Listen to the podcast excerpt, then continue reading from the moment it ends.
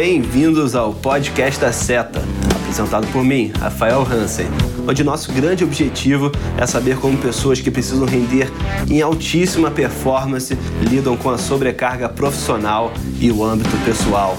E mais importante, são pessoas super interessantes que não apenas pensam como entregar seu trabalho em alto nível, mas também como encontrar satisfação no dia a dia. Vamos trazer uma perspectiva mais humana por trás dessa pessoa de alta performance. Vamos desconstruir seus hábitos para você construir os seus e assim atingir a produtividade de maneira sustentável. Venha comigo, podcast da Seta. E hoje te apresentar aqui é a Paula Varenga. Ele é presidente e founder da Master Soul, especialista em transformar ambientes psicologicamente saudáveis criador da Matriz das Energias e escritor do livro Atitude que Te Move. É considerado um dos 25 maiores nomes de liderança no Brasil. Após carreira de TI, em 2001, tornou-se empreendedor em consultoria de desenvolvimento de TD, especializou-se em treinamentos de liderança, team building, comportamentais e coaching, que o possibilitou, em meados de 2005, tornar-se um dos criadores do programa Líder do Futuro, da empresa Crescimento, na qual foi sócio fundador por mais de 15 anos. Bom, um prazer tê-lo aqui conosco, muito bacana. É, com certeza, umas pessoas que têm o maior conhecimento de desenvolvimento pessoal, desse equilíbrio de produtividade, performance com bem-estar. Então, você tem uma, uma trajetória muito rica, tenho certeza que a gente vai ter muito para aprender com você. Para os iniciantes aqui, né, que estão começando isso há pouco tempo. É, iniciantes, nada. Hoje a gente percebe que o jovem, principalmente na sua idade, eu acho que é o seguinte: as pessoas, essa questão da juventude está muito na mentalidade, mas principalmente quando você pega a sua faixa etária, é uma geração que já vem conectada com uma busca de um senso de propósito. Né? E aí eu quero falar bastante sobre isso aqui com vocês. Então, assim, eu que agradeço, uma honra, Rafa. É, eu te conheci através do, do, do Rigonati, né, do Edson Rigonati, aí, que, que investe em várias empresas que a gente conhece no mercado. E você é tão jovem, um investidor, é, empresário, e uma busca constante dessa questão do autodesenvolvimento. O que, o que me encantou quando te conheci, de verdade, eu falo isso, eu não sou muito de rasgar seda não, mas você, eu falei, puta, tão jovem, tão focado, já passou por situações desafiadoras, então tem uma trajetória, apesar do, do, da pouca idade, mas totalmente consciente. A gente vive num mundo hoje de, de, de, de busca de ampliar nossa consciência para ter um resultado melhor em tudo que a gente faz. Então eu vejo que você aí é um, é um buscador, né? o que a gente chama do seeker. Né? Então isso é, isso é bom, isso é excelente. Acho que tem muita coisa para passar para os jovens. Então, é uma honra estar aqui. Obrigado, Pé. É, realmente, é um, é um, é momento de muita revelação, muita descoberta quando a gente atinge esse gatilho, né, para começar a buscar o desenvolvimento pessoal. Então, realmente, fico feliz de ter passado por esse momento na minha vida tão cedo e também de depois conhecer tanta gente bacana como, como você, que me ajuda a evoluir ainda mais rápido. Mas eu queria perguntar um pouco para você, o que, que, você aprendeu? Assim, você tem uma carreira é, de bastante tempo, você estudou muitas metodologias nesse mundo de desenvolvimento pessoal. Para a gente começar aqui, qual foram os seus maiores aprendizados nesses, o quê, 15 anos que você está no mundo de, de desenvolvimento pessoal? É, 20. 20 anos. Porque assim, o que, que acontece? Eu fiz. Eu, eu, primeiro é importante entender a minha jornada, né? O, o Rigonati falou no outro podcast que vocês gravaram, que aliás o pessoal do Instagram aqui, o Rafael está usando esse programa, esse nosso momento, e gravando um podcast. Isso é muito rico, né? Então, no podcast que você fez com o Edson Rigonati, ele falou lá da, do, do Campbell, da jornada do herói. E eu adoro esse, esse conteúdo, e assim, eu vou falar com base nesse conteúdo um pouco da, da, dessa trajetória. O que, que acontece? Eu venho de uma família muito simples, de verdade. Meu pai era metalúrgico, minha mãe tinha é, barraca de batata na feira. Então a gente sempre tinha aquela situação bem, bem simples mesmo. E o que uma coisa que o meu pai me ensinou, ele foi o seguinte: trabalho e atitude. Era um negócio que vinha na minha mente. Então, assim, logo cedo, eu já comecei a trabalhar aos 14 anos. Muitos aqui, talvez os mais jovens não vão se lembrar, tinha um cargo que era chamava-se office boy. Office boy é um garoto que, que eu, depois era contínuo, que a gente ia lá 13, 14 anos de idade fazer alguns trabalhos em algumas empresas. Mas eu pus uma coisa na minha cabeça. Eu falava o seguinte: eu quero ter sucesso nessa vida. Né? Então aí eu, eu fui estudar tecnologia da informação bem cedo. Então no meu ensino médio eu fiz um ensino médio naquela época podia todo técnico Fiz três anos de ensino técnico e logo ingressei na área de tecnologia da informação. Então, eu tinha 17 anos de idade eu já era um, um programador de computador. Eu brinco, eu era garoto de programa. Em algumas palestras, Rafa, eu conto isso, as pessoas falam, que garoto de programa? Eu falei, ah, gente, eu tenho que contar a verdade. Eu era programador de computador na linguagem COBOL, em mainframe, grande porte. E isso me desenvolveu um pensamento sistêmico e começou a trazer um resultado que eu falava assim, eu tenho que dar certo. A questão é que nessa fase, tinha 16 para 17 anos, a minha namorada engravidou. É importante de conhecer a trajetória para ver o que, que muda na nossa mente quando você tem o momento da decisão. Bom, tem um filho, eu tenho 17 anos. Eu não venho de uma família abastada, não tinha condições de, de, me ajudar nesse aspecto. Então, eu falei: o que eu tenho que fazer? Tem que trabalhar. Naquele momento, eu falei assim: eu não posso dar errado nessa vida. Essa foi a frase. Eu não posso dar errado nessa vida. Eu tenho meu filho para cuidar. E aí, cara, cresceu dentro de mim um negócio assim que eu me lembro até hoje. Eu virava madrugadas estudando tecnologia, estudando, mas estudando absurdamente. Uma coisa que eu tenho e é sempre isso é a garra, o foco e a energia para me aprofundar. Então, me tornei um especialista logo cedo em tecnologia da informação. Então, aos 17 para 18 anos, eu me tornei coordenador de sistemas no grupo Sangoban, na época era Santa Marina Vidros que era uma empresa francesa, e eu era coordenador de sistemas, um garoto. Então, eu coordenava uma equipe que tinha pessoas que tinham 30 anos de idade, pessoal que se formou na Unicamp, e eu ainda fazendo faculdade. Eu falei, meu Deus. Aí eu usava terno, Rafa, e gravata, e deixei a barba crescer para as pessoas me respeitarem. Olha só. Eu ia falar com o investidor, tudo isso, e ainda deixar a barba crescer. Eu sei. Então, ainda Mas eu uso um pouquinho disso aí. eu falo, isso aí é, é, é importante, porque assim, é o que está na nossa mentalidade, porque infelizmente o mundo hoje julga a gente pelo que eles veem. Né? Ainda é assim, mas naquela época era muito mais forte. Então foi nesse momento que eu falei assim: eu tenho que é, fazer alguma coisa, porque eu era muito bom tecnicamente. E aí eu comecei a me desenvolver muito e consegui crescer profissionalmente crescer mesmo. Então, com 21 anos de idade, já comprei meu apartamento, comprei o meu carro, né? Então, assim, nossa. Só que com 25 anos, 26 anos de idade, eu entrei numa crise, né? Porque eu comecei a liderar muita gente, a responsabilidade de ter filhos e a responsabilidade de, de, de sustentar uma casa, liderados, entre outras coisas, aquilo durante 17 anos aos 26 foi o que eu vivi. Então, algumas pessoas estavam saindo da faculdade aos 26 anos, 25 anos de idade, pós-graduação, estudando para começar a entrar no mercado de trabalho. Eu já estava lá ralando desde os 13 anos de idade e não tive um tempo de descanso. Então, isso me afetou emocionalmente. Tá? É, comecei a entrar num parafuso. Falei, cara, eu estou sentindo um negócio sufocante. Aí, aos 26 anos, eu fui crescendo profissionalmente, é, gestor de, de, de, muitas pessoas, e eu fui estudar. Eu falei, preciso estudar. Aí eu fui estudar naquele instituto, chama-se Instituto Dale Carnegie, aqui no Brasil, do livro Como Fazer Amigos e Influenciar Pessoas, ou Como Evitar Preocupações, Começar a Viver, Como Falar em Público Sem Medo, aquelas coisas todas, bem daquele americano, um programa bem americanizado, mas muito bom. Foi, foi um dos primeiros contatos que eu tive com essa questão do desenvolvimento humano. Rafa, eu me encantei com aquele processo e o que, que eu fiz? Eu comecei a aplicar todos os conceitos que eu aprendi no curso na minha vida profissional, como líder, como gestor, e eu tive muitos resultados de engajamento com o time, de, de, performance com a equipe, mudei os meus comportamentos, influenciava mais pessoas, criei uma rede de contatos. Aí eu associei a minha parte técnica, que eu me formei em matemática, matemática técnica, bem cartesiano, ao lado humano. Isso foi um efeito maravilhoso para minha carreira. Eu, eu, acelerei a minha carreira.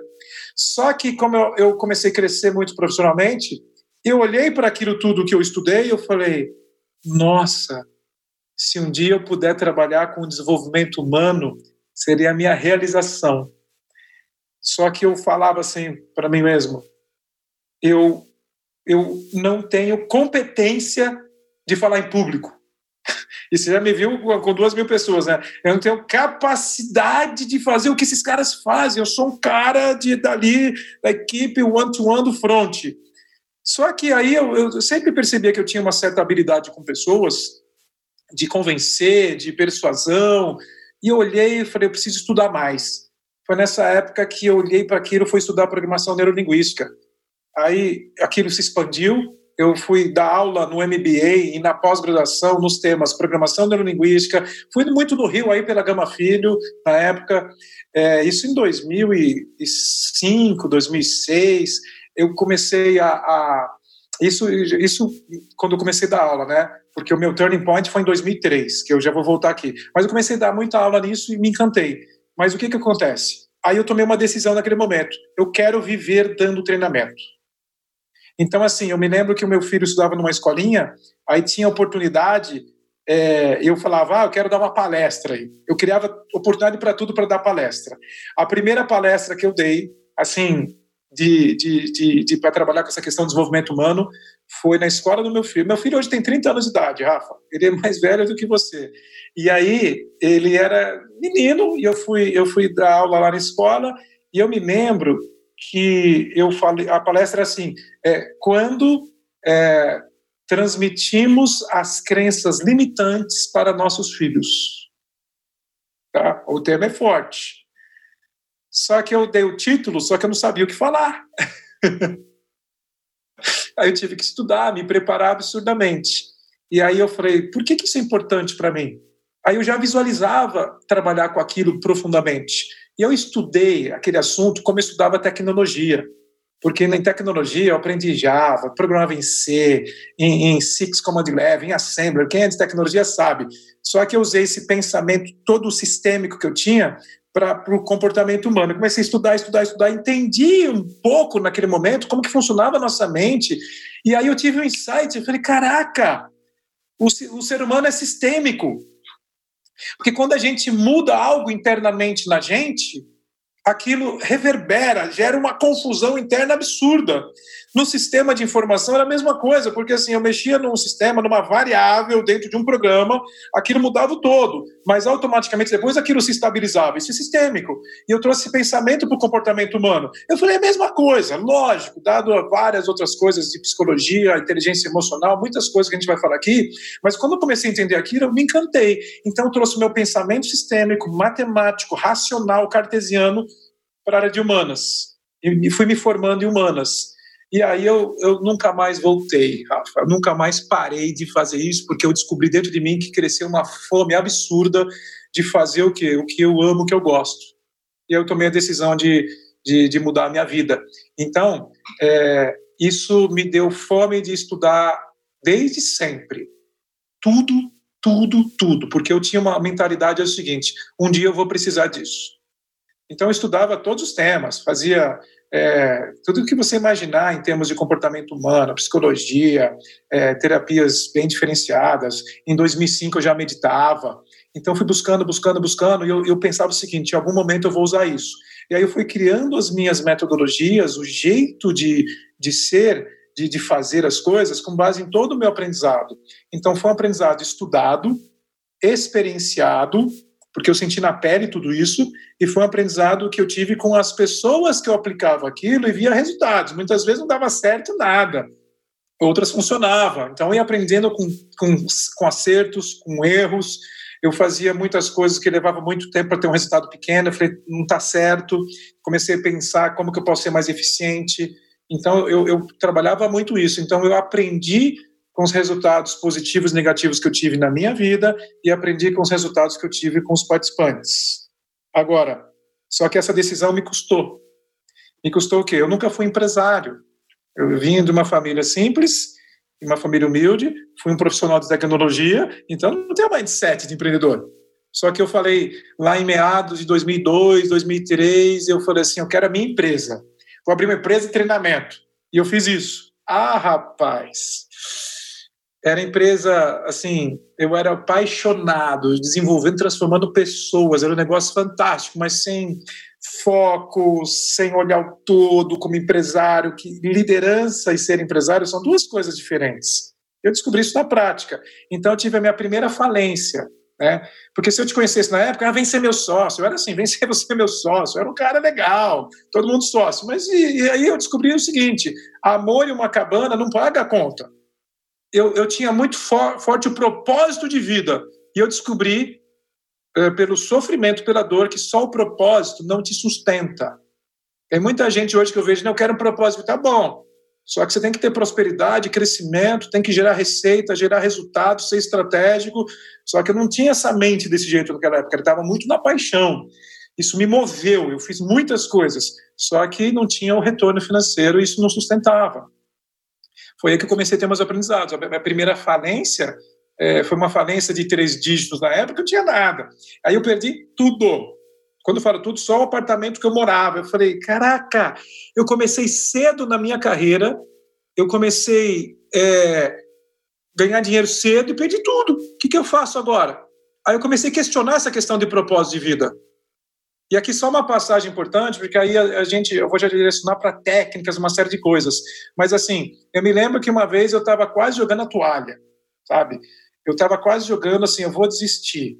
E quantas pessoas estão ouvindo a gente aqui não pensam em desistir no momento atual, não estão pensando em desistir da empresa, da startup, não estão pensando em desistir da carreira, desistir da carreira internacional, que está tá muito apertado. Mas eu passei situações onde, nesse momento, eu falei: chega. Por quê? Aconteceram cenas, e você viu lá no meu evento na imersão que eu contei, meu filho chegou assim para mim, essa foi uma cena marcante, ele falou assim, pai, eu queria ir no McDonald's. Né? E na época, o McDonald's tinha, assim, poucos anos ele estava no, no, Brasil, assim, eu me lembro da, da, primeira franquia que tinha aqui no Brasil. E aí eu olhei e eu falei assim, cara, eu não tenho dinheiro para comprar um lanche para o meu filho, o que, que eu fui fazer? Não tinha. Aí eu falei de novo, me vi numa situação, falei, nunca mais eu vou passar isso na minha vida. Mas foi um momento que eu pensei em desistir e voltar para a área de tecnologia, que eu tinha emprego garantido, ainda eu era muito bom nisso, só que eu falei, não, cara, eu tenho que buscar uma forma diferente. Foi quando um empresário que eu tinha ajudado no interior de São Paulo, ele falou o seguinte, ele me procurou, ele me encontrou, ele falou, olha, você ajudou a minha empresa, eu comecei a ter resultados, você ajudou a minha família, você fez a diferença, hoje eu estou totalmente estruturado, nós, emocionalmente e como empresa. E você passar por isso, eu entendo, então estou aqui para te ajudar naquele meu processo de olhar e falar, cara. E aí ele falou assim: ele abriu um cheque e ele foi assinar um cheque. Falou, quanto que você precisa para recomeçar? Rafa, aquele foi o momento mais forte da minha vida, porque eu olhei assim para ele e falei, eu precisava é disso, eu não preciso do dinheiro. Eu precisava disso para voltar a acreditar de que esse meu trabalho pode fazer a diferença, aquilo que eu me conectei. E aí, a partir daí, eu acelerei, viu, Rafa? Quando a gente faz algo com foco profundo, e começa a se estruturar, aprendendo técnicas, metodologias diferentes e se estrutura para isso, o resultado é extraordinário. Então hoje eu tenho um, um, mix de, eu tenho o meu jeito de fazer as coisas, mas só que é fonte de, de, um monte de coisas que eu estruturo tudo isso e tropicalizo. O que, eu falo de tropicalizar? Eu trago para o Brasil. Eu olho para o brasileiro, para o nosso jeito de ser, para a nossa cultura, que nós não fomos educados financeiramente, nós não fomos educados para ter autoestima, nós somos educados para obedecer, ficar quieto, baixar a cabeça e ficar com a síndrome da vítima. Então, olhando tudo isso, não dá para trazer um modelo americano para cá e olha só, o americano ele vai e se expõe. Não é isso. Então a gente tem que olhar os aspectos culturais, entender o ser humano e conduzir. Então eu trabalho a minha metodologia dessa forma, entendendo todo esse conceito, estruturando e direcionando para aquilo que traz uma coisa que eu aprendi, que é o seguinte: é, mínimo esforço, máximo efeito e com prazer. E essa não é uma frase minha, é uma frase do tio Zezito, da Chapada Diamantina, que é um ex-engenheiro assim, foi mega famoso no Brasil, que está há 35 anos lá, é, virou até um índio, né? Então ele me ensinou isso profundamente. Mínimo esforço, do café. máximo efeito, com prazer. ele tem um café excelente, não é isso? Ele faz, ele planta o café dele, ele, ele vive um nível de conexão absurda, que é o que o momento atual precisa e necessita, entendeu, Rafa? Então, eu quis abreviar um pouco desse storytelling da minha história para dizer é, é, o que, aonde que a gente aprende as coisas? O que, que motiva a gente a aprender? Estruturar métodos, estruturar é, algo que vai ser direcionado principalmente para essa questão do desenvolvimento humano, que antes era visto como no mundo corporativo como algo, isso aí é autoajuda, self-help. Gente, o que mais as pessoas precisam no cenário atual é de se enxergar, ampliar sua consciência, entender o que está acontecendo e trabalhar a cooperação e cocriação. Eu tenho conduzido comitês de crise nas empresas hoje. Eu entro com a minha linguagem assertiva, com a minha linguagem de empresário, minha linguagem de executivo, de líder, que eu conheço como desenvolvendo quase 20 anos líderes, fazendo coaching para CEOs. Eu entro com essa linguagem, mas quando eu me conecto, eu faço o povo meditar, eu faço o povo refletir sobre o futuro, se entender, se conhecer, trabalhar inteligência emocional, porque é na base. Você quer liderar alguém? Se conheça primeiro. Então, é, é, é uma forma. O que mais o mundo necessita hoje é o quê? O mundo necessita de se conhecer mais. Necessita de sair dessa falsa ilusão de que eu sou o PA, o Paulo Alvarenga. Você é o Rafa Hansen. Não, cara, é uma ilusão que você idealiza. E aí a gente fica preso nessa identidade. Só que quando a gente expande a nossa consciência, está pensando. Agora a gente está olhando para o todo. Está todo mundo, entre aspas, no mesmo, no, no mesmo cenário. Está todo mundo sofrendo, alguns mais, outros menos, alguns muito mesmo, outros menos, mas está todo mundo numa, no mesmo cenário. Onde a gente perdeu, de certa forma, a nossa liberdade. Onde que a gente olha para isso agora é, é, um, é um momento da gente parar e refletir. Então, eu, eu sinto que nesse momento, assim, para o mundo que eu quero descer. Para, reflete e vamos falar de performance, vamos falar de eficiência, vamos falar de método, que isso tudo é muito eficaz. Mas isso tudo na mão de alguém que não está conectado com algo significativo, vai fazer diferença alguma. Leia lá a técnica Pomodoro, vamos praticar. Mas não está conectado, não, não vai funcionar. Tem que ter algo maior que sustenta tudo isso. Trazendo é, um pouco mais de método da... aqui. A gente falar o cara tem a Ferrari, não adianta nada se ele está dando volta na rotunda, né? Então ele pode usar as melhores práticas de foco, de produtividade, mas se ele está dando volta, ele não vai chegar a lugar nenhum. Então a gente tem que ser, sim, primeiro a gente tem que se conhecer, saber onde a gente quer chegar, qual a nossa visão, quais são nossos valores, qual é o nosso objetivo macro, para aí sim a gente buscar as melhores táticas de produtividade, de foco, para a gente conseguir chegar lá mais rápido.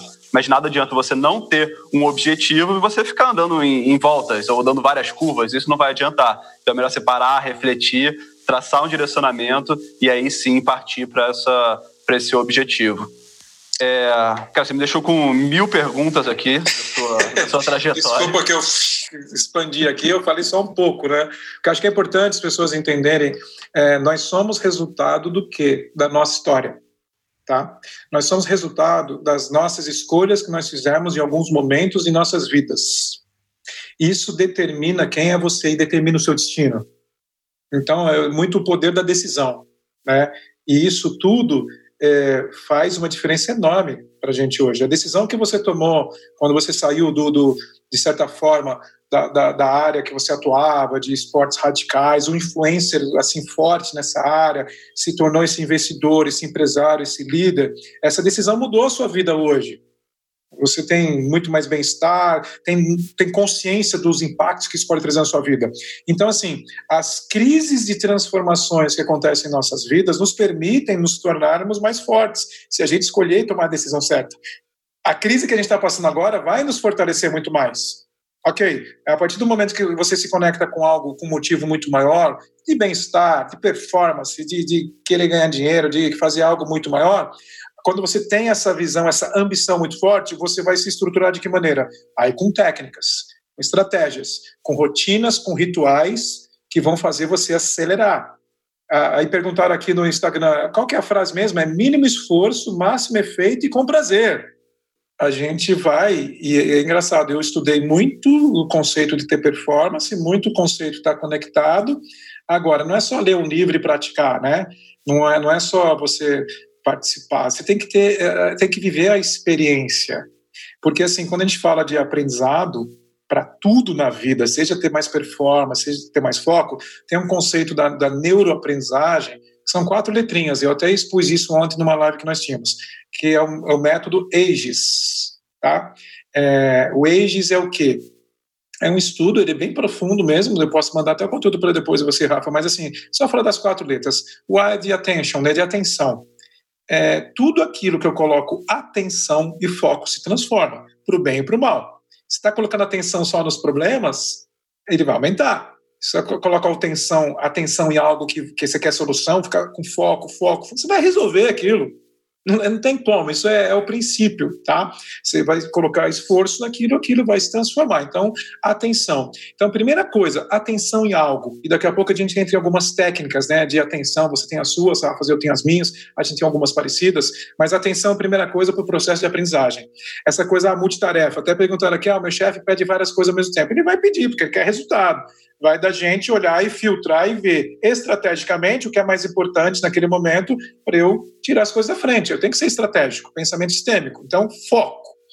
O, G é de, do generation, né? Do generation é o quê? É geração de conteúdo, mas geração de conteúdo interno. Quando que gera esse conteúdo interno? Quando nós passamos por alguma reflexão.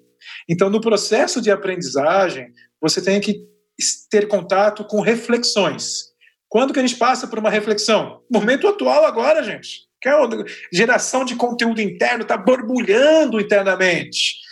De onde eu vim para onde eu vou? O que, que vai acontecer? Eu não tenho controle de nada, só sobre eu mesmo. O que, que eu faço? Então, a geração de conteúdo interno acontece muito por modelo socrático, coaching, psicologia, onde faz você refletir. Um exemplo de geração de conteúdo interno, Rafa, é, são perguntas.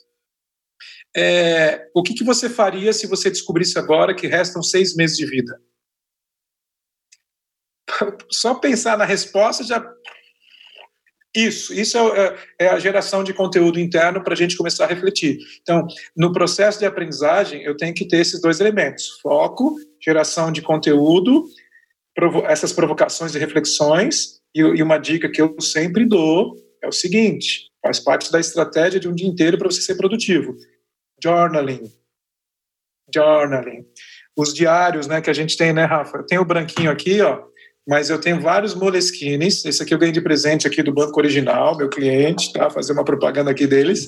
Mas eu tenho vários pretos. Eu, tenho, eu sou meio sistemático para isso. Olha lá. Eu não, não sei, eu, eu, gosto, ele é bolinho, eu nem, nem compro mais moleskine, que é muito caro. Então eu compro outras marcas que são tão boas quanto.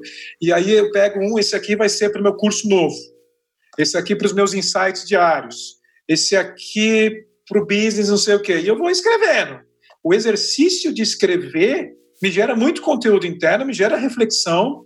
Eu tiro daqui, tiro daqui, coloco da, pra, numa terceira posição e vejo de cima. Então, tiro a emoção desse momento, tiro to, e olho e falo, nossa. Então, quando eu estou puto, desculpa, eu fico também. Ah, não, chega, eu vou jogar toalha, eu escrevo aqui. E quando ele olha, eu falo, puxa, ok, se respeite, você é um ser humano. Então, o Generation, ele, ele faz isso aqui. Depois, o E, o, o E do Aegis, ele é... Mas peraí, me explica um pouco mais desse processo do, do caderno. O que, que você tá. faz no caderno? Qual é o seu processo? Qual pergunta que você se faz? Que horas do dia você faz? Você faz de acordo com a necessidade ou você faz em qualquer momento? Como é que funciona? Eu, eu, eu faço no final do dia. Tá é o meu esquema, é o meu processo que dentro de uma estrutura toda, que depois a gente pode falar dos meus rituais, mas no final do dia, assim, quando eu vou percebendo que as coisas vão acalmando, aqui em casa agora, como é home office, eu estou pegando alguns outros horários, assim, me adequei ao novo modelo. Mas eu pego, é, eu senti um nó na garganta, um peito no peito, eu paro e pergunto, cara, da onde que veio isso? Por que, que eu fiz essa reunião agora e estou com algo incomodando aqui? O que, que é isso? E aí é, isso é muito rico, porque o primeiro sinal é no corpo. Então isso chama-se um gatilho emocional. Só que esse gatilho eu não soube identificar. E a grande maioria não identifica. Fica com aquele sentimento e depois reage negativamente. Então eu senti isso no final do dia, eu paro, reflito. Muitas vezes no dia eu não senti, porque de repente fluiu muito bem. Aí eu pego, abro, eu tenho um caderno só para diário das emoções. Vou fazer o meu journaling. Tá? Aí nesse caderno eu coloco como que eu estou me sentindo que, que eu senti, é, e aí escrevo. Por exemplo, puxa, quando. Agora entendi, quando aquela pessoa falou aquilo, por que, que ela falou aquilo? E por que, que eu pensei daquele jeito? Ela deveria entender que não sei o quê. Eu vou escrevendo desse jeito, do jeito que eu estou pensando, eu vou escrevendo. Só que quando eu começo a ler, eu acho ridículo. Eu falei, por que, que eu fiquei incomodado com isso? Poxa, eu fiquei incomodado porque atingiu, é que aí eu tenho conhecimento para ir mais a fundo, porque atingiu o meu nível de necessidade de estar certo necessidade de ser reconhecido, necessidade de não me criticarem. Aí eu falo, cara, ego, vaidade, todo mundo tem. Eu falo, ok, Entendi. Ou então, puxa, hoje eu fiquei assim ansioso por causa disso. Quando eu começo a escrever, eu começo a identificar, faço um overview aqui na minha mente, né? Faço, volto, aí eu entendo. E isso me dá autoconhecimento sabe?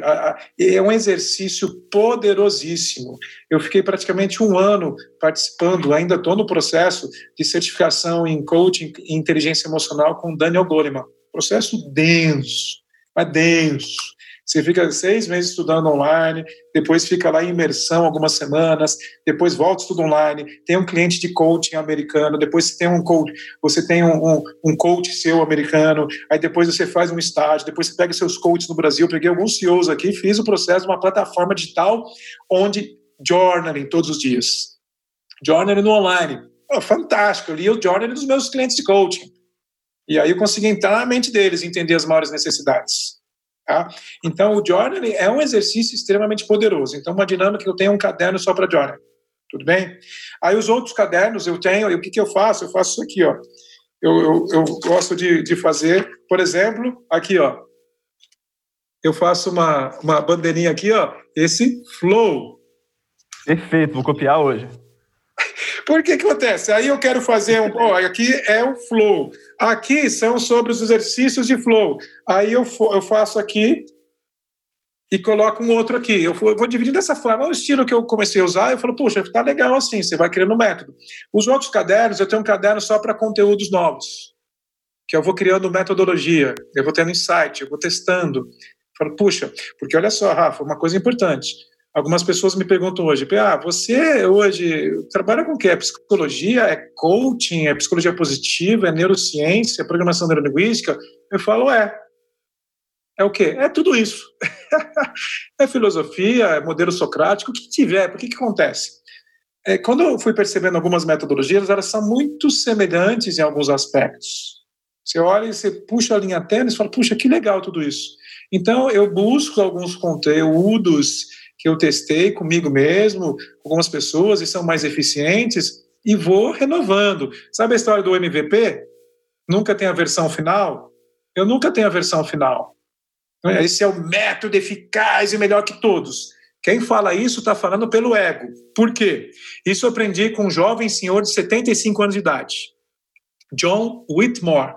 John Whitmore foi é, o criador do coaching é, for Performance, do método GROW de coaching, que é um acróstico para performance em coaching, e ele criou o, a, o coaching transpessoal, né, que vem da psicologia transpessoal do Roberto Assadioli, tá, que é mega profundo, que trabalha um nível de conexão absurda, né, que vem da psicologia transpessoal e criou o coaching transpessoal. E esse cara falou o seguinte, estava lá em Los Angeles com ele, ele 75 anos de idade, e eu tinha outros profissionais, eu quero ouvir o acróstico que ele tem para ensinar, a técnica. Eu olhei assim para o pessoal e falei, gente, sinceramente, deixa ele contar a história dele. Ele tem 75 anos de idade, ele faz coaching há 40 anos. E ele começou a contar as histórias. E uma das histórias que ele contou é o seguinte: eu estava lá em Exalém, sabe em Exalém, na Califórnia? Chegando em São Francisco, tem um Instituto Exalém. Você vai gostar, Rafa. Pesquisa depois. Instituto Exalém. É um, você, a sua mãe vão amar. É louco o negócio. Então, estava lá no Instituto Exalém, na Califórnia, nos anos 70, e olha a loucura que ele contando. Aí os meus colegas, psicólogos, terapeutas, me aplicavam LSD, ele falou isso, para acompanhar o meu estado alterado de consciência. Nesse momento, o falou, o quê? Não, ele era muito louco, né? Não tô, gente, não estou direcionando ninguém para fazer nada disso, não é isso só para entender a história dele, ele contando que era um anos 70 era um movimento diferente. E aí ele falou o seguinte: e lá nós tínhamos quando a gente estava estudando várias salas, né? Aí tem um, uma, um, um conceito que é de avaliação de perfil comportamental, chama FIRO. Então falou tinha o FIRO B, né? Mas antigamente chamava-se só FIRO. E aí, por quê? Ele falou: sabe por que se chama Fire B? Porque tinha a sala A e a sala B. A sala B dava da frente para o mar e todo esse pessoal do Faro brigava para ter a sala B. Então a gente chamou de Faro B o, o negócio. Até hoje é Faro B para fazer avaliação comportamental. Ele contando esses detalhes, você não consegue olhar assim na história. Aí ele falou o seguinte: deixa eu avisar, a, a, a falar para vocês o que é o conceito de método, metodologia. Aí ele explicou um conceito muito legal da, da psicologia transpessoal, do coach transpessoal, muito legal. Uma pirâmide, modelo pirâmide, onde o propósito está aqui em cima. Perfeito, lindo. Ele falou: Isso aqui é o melhor modelo? Todo mundo olha, parece que é. Não é. É o modelo, o método que faz eu entender a verdade que está por detrás de tudo isso. Ou seja, esse modelo ele é eterno até que se dure, seja eterno enquanto dure. Não se apegue ao modelo. O modelo, se ele estiver respondendo a você aquilo que você quer entender naquele momento, tá bom porque você tem que estar aberto para entender novos modelos, novos métodos, para você evoluir. Então, pegando o conceito do MVP, não tem a última versão, esse é o método. Eu tenho hoje o meu método, mas ele está evoluindo constantemente. E, por exemplo, Rafa, eu uso para muitos líderes, faz 15 anos, avaliação de perfil comportamental DISC. Você conhece o DISC? Ele não avalia é, personalidade, ele não avalia, ele simplesmente avalia preferências comportamentais.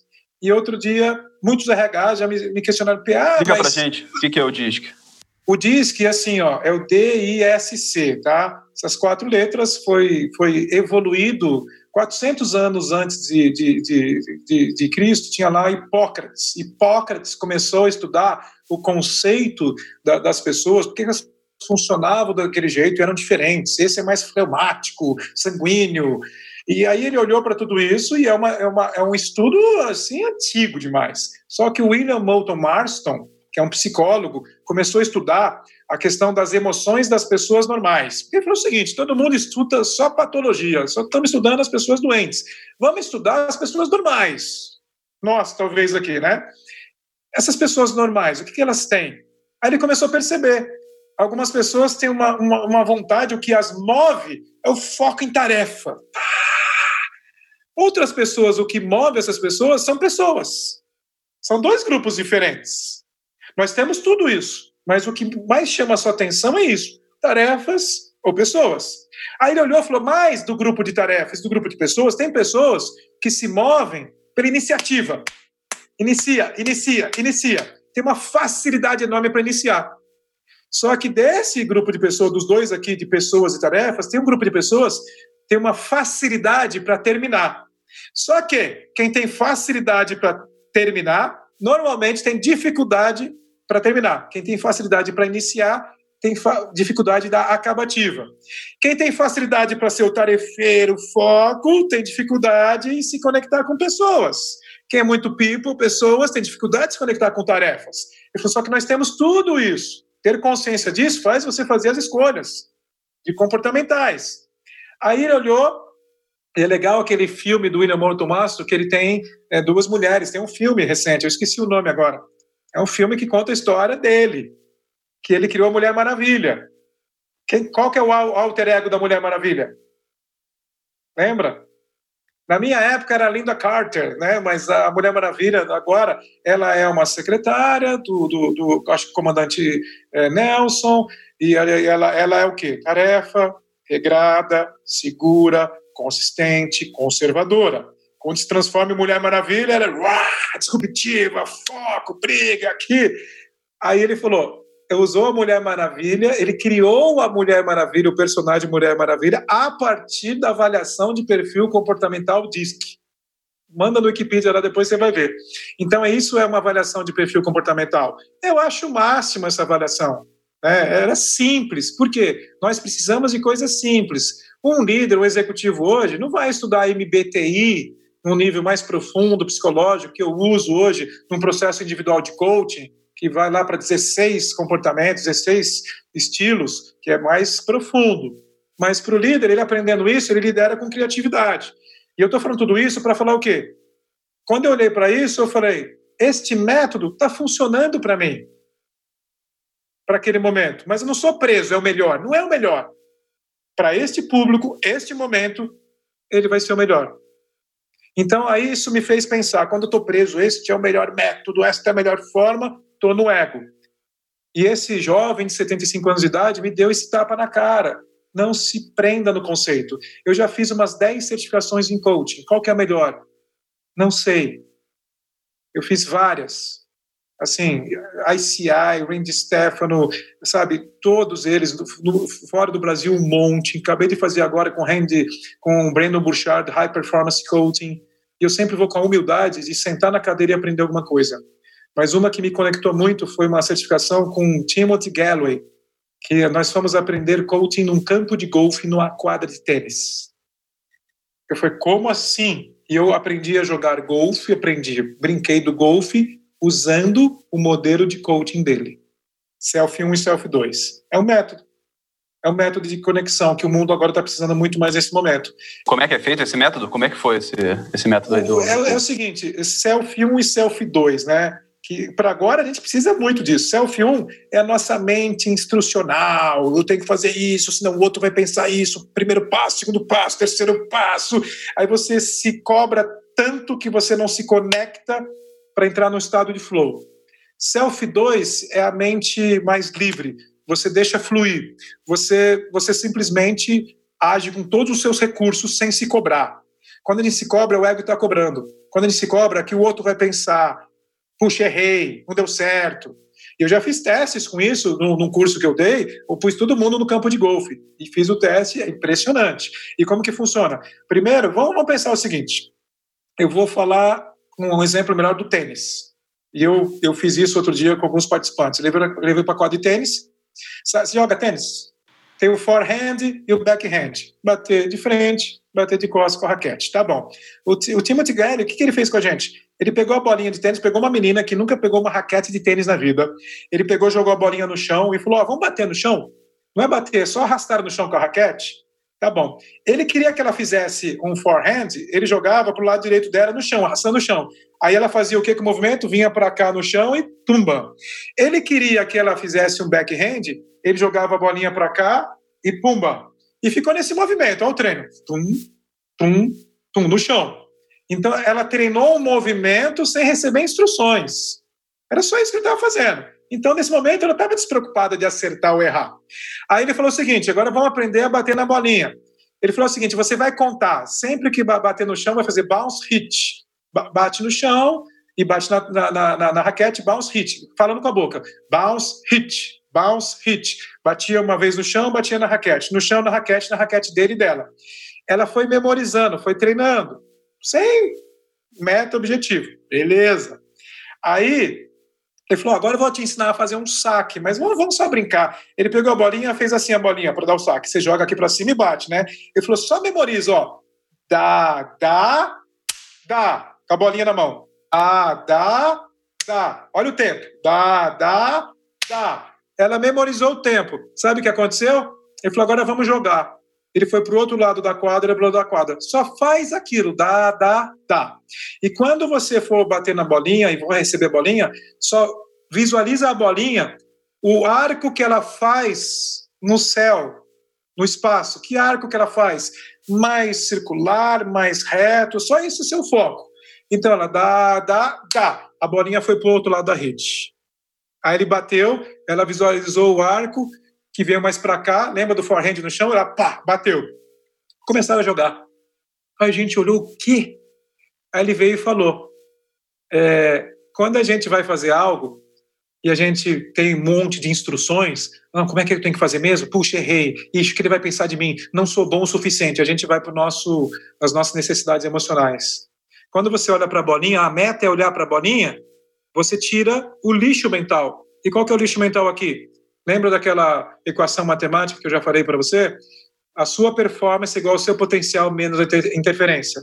A interferência tira seu potencial. E a interferência é o quê? É quando a gente está aqui na nossa mente pensando, ele não vai gostar de mim, eu fiz errado, ele acabou de me ensinar, eu não sou bom o suficiente, puxa vida, errei, começa a suar, se transpirar, fica nervoso, perde a performance. Quando ele olhava, ela olhava para a bolinha, visualizando o círculo, ela estava tão focada naquilo. Que estava a mente dela pensando? Só o arco da bolinha, que esse era o objetivo. Ela deletou todo o lixo mental. Sobrou o quê? Potencial, performance. Isso na prática, eu faço isso em palestras hoje com uma bolinha de tênis. E eu mostro os exemplos. Isso significa o quê? É uma forma de você ter mais resultado, é um método.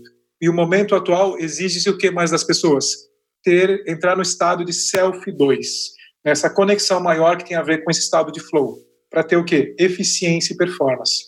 Para ter o quê? Mínimo esforço, máximo efeito e com prazer. É aquele espaço de mindfulness, né? Onde você está em flow na tarefa. Ou seja, o que é o flow? Aquele momento onde nada mais importa. O, horário não importa, toda a sua cobrança, autocrítica, a sua autocobrança, nada disso vai importar mais. Você vai focar naquela tarefa e aquilo é a única coisa que importa naquele momento. E eu, eu fiz um paralelo bem bacana, que é, é o negócio dos esportes radicais quando você está ali pulando de um avião, é, dropando uma onda, você vai pensar só naquele momento, nada mais importa. E é isso que a gente tem que trazer um pouco para tentar trazer para nossa atividade, para o foco, para o nosso mundo profissional, onde a gente começa a fazer uma tarefa e a gente está total foco naquilo, sem se importar com o resultado, sem se importar com o que as pessoas vão achar, você focar 100% naquela tarefa. Exatamente, Rafa. E assim, eu, eu, por isso que eu amo esportes radicais. É, já saltei de, de, já pulei né, de bungee jumping, na África do Sul, lá em Port Elizabeth, de 215 metros de altura, tenho gravado, isso me dá uma adrenalina, me conecta, me coloca no estado de flow, gosto do surf, corrida, esportes de aventura, então assim, eu sou muito conectado com isso. Em 2013, quando eu voltei desse curso, eu falei, cara, isso aqui é muito legal. E eu já treinava crossfit, e eu fui testar isso no crossfit, no esporte, e fui testar isso no surf. No, no surf, eu fui para o mar e falei, nossa, que legal. Eu fui ansioso. Sabe aquele que está ansioso? E aquela onda, e vai, e aí você rema, rema, rema, rema, cabeçada, é, é, vaca. Eu falei, nossa, eu estou muito ruim. Sabe o que, que aconteceu? Eu desaprendi. Aí eu saí, refleti, dei uma meditada, mas respirei e falei, putz, o que é selfie 2 aqui? Como que eu estou subindo na onda? Como que eu estou subindo no momento que, que, que eu pego a onda? O que, que eu estou sentindo? E o surf é conexão com o mar. O surf é matemática, é o, é o tempo que você conta a série, é, o, é a conexão com o mar, sente o vento, vê para onde vem, e aí você se conecta e pega a onda. Você não controla a onda, você acompanha a onda. E aí eu, eu falei, eu tenho que pegar o conceito que chama-se variáveis críticas. Quais as variáveis críticas no surf? Pegar a onda no time certo, a série que, que você percebe que vai te conectar, te levar para a melhor diversão, é, você ter o time de subir e perceber. Então, são essas variáveis críticas. Então, eu vou isolar uma variável crítica. Em que momento eu estou subindo e estou percebendo isso? Então, comecei a prestar atenção só nisso. Deixo eu e a prancha se tornar um só. Tum. Gente, foi, foi o momento que eu mais me diverti. E eu falei, cara, como é lindo isso. Aí você entra nesse estado de flow, de conexão, que é onde a ação e a percepção se tornam uma só. Significa essa ação agora, aquela ação depois. Não, você está percebendo tudo e agindo. É uma coisa que flui. Você não sabe nem o que você fez. E isso é muito rico. E eu aprendi isso também no kitesurf. Meu amigo Fábio Guarnieri da Dom Cabral, ele me levou para praticar kite. Eu falei: ah, eu sou esportista, eu surfo, faço crossfit, maratonista, tudo bem. Dancei, porque eu tenho muita resistência, então eu chegava a ficar três horas no mar aprendendo, aprendendo, aprendendo, mas eu estava no controle. Né? Eu vou dominar isso aqui. Eu fiquei cinco dias quase me machucando, cansado, destruído. Foi quando no último dia eu falei, cara, não estou entendendo, não é possível isso. Eu fiquei frustrado. E aí eu estava na minha mente, selfie 1, no meu ego. Foi quando eu deixei fluir. Sabe quando você relaxa? Tuf, tudo aquilo que eu tinha treinado a semana, que é importante o treino, treino, treino, treino, naquele momento tudo funcionou. É andar de carro. No início que troca marcha. No início você tem que pensar, de tanto praticar você não pensa mais, flui. Então no, no kitesurf foi a mesma coisa. Quando eu entendi que o kite e eu, que no trapézio plugado éramos um só, a coisa começou a fluir. Então chegou ao ponto de eu não saber mais onde estava o kite, mas pelo movimento eu levava ele para onde eu queria. Aí fluía e o corpo ia. É um bailar. Eu falei, opa, conexão. Aí é flow. Para mim o kite hoje é o que mais traz essa sensação de conexão e flow. Vamos levar isso para a nossa vida empresarial, como investidor, como empresário. O que você diria? De dica para diria... tentar aplicar esse negócio de esportes radicais, do flow, é, e para ter foco, né? Que a gente vê que uma reclamação que a gente tem, assim, de, de muitos jovens é ansiedade, falta de foco. Até alguém botou nos comentários aqui agora. Então, é, é assim, a, o falta de foco normalmente é aquela dificuldade que você tem de conectar com a tarefa. Você está pensando em mil coisas, está pensando no, no, no, cachorro que você tem que levar para passear, está pensando no trabalho que você tem que entregar e você não consegue focar com aquela atividade em específico que você sabe que tem que fazer. Qual é a dica para a pessoa tentar trazer isso para Vamos para as coisas essenciais primeiro, né? Por exemplo, antes dessa live aqui, eu já treinei duas horas e meia, fisicamente. Eu fiz 6 e 15 da manhã aula com a minha personal, foi uma aula de funcional. Depois eu fiz um crossfit online. Aí eu tô com uma bike aqui na minha casa de spinning. Eu peguei a Velocity ali online, spinning meditei, vou meditar hoje meio-dia e 30 hoje com uma amiga minha aqui online. Então, essas coisas são essenciais. Pronto. Para fluir. Agora eu estou leve, conectado aqui com você. Estou aqui, estou presente. Então, esse é um ponto importante. Você tem que cuidar desse entorno. Se não cuidar desse entorno, não vai funcionar. Ok. Depois, o foco, ele está relacionado com o porquê que você tem que ter aquele foco. Está relacionado com algo muito maior. A foco por foco por ter foco por foco. Qual é a importância daquela atividade para você? Qual é a importância daquele momento para você ter foco? Então, assim, as coisas que eu estou focado, estou aqui com você agora por quê? Primeiro, porque eu gosto de você, porque você é, é um, é um cara que está fazendo um trabalho fantástico na seta, que conecta muito com o meu negócio. A gente, estou aí como investidor de vocês também, estou feliz da vida, porque vocês têm valores, então isso é importante. E porque tem muito a ver com o que eu acredito, que eu faço, com a minha paixão. Então, isso me motiva. Então, o foco está relacionado com a sua paixão. E a sua paixão tem que estar tá relacionado com as nossas motivações. As nossas motivações, no conceito da psicologia positiva ou do flow, vem da palavrinha grit, que a gente pode traduzir, mas não dá para traduzir ao pé da letra, que é a garra.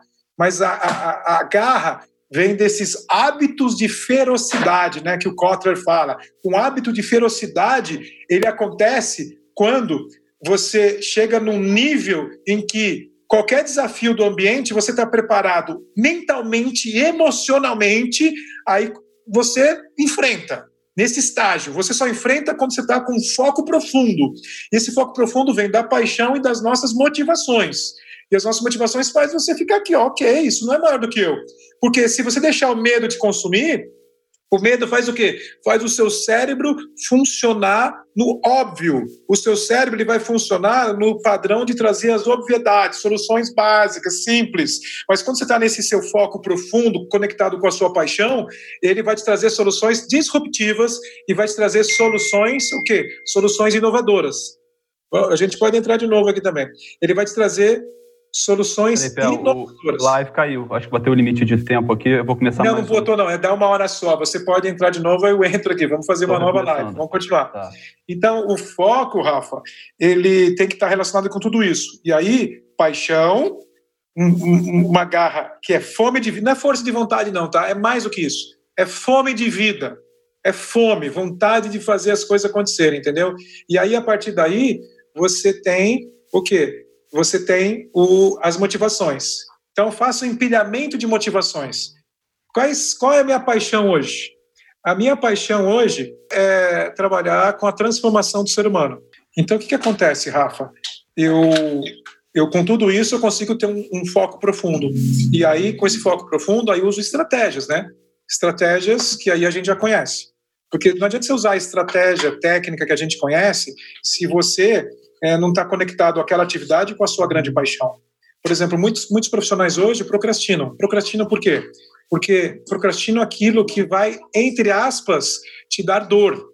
Então a gente evita a dor.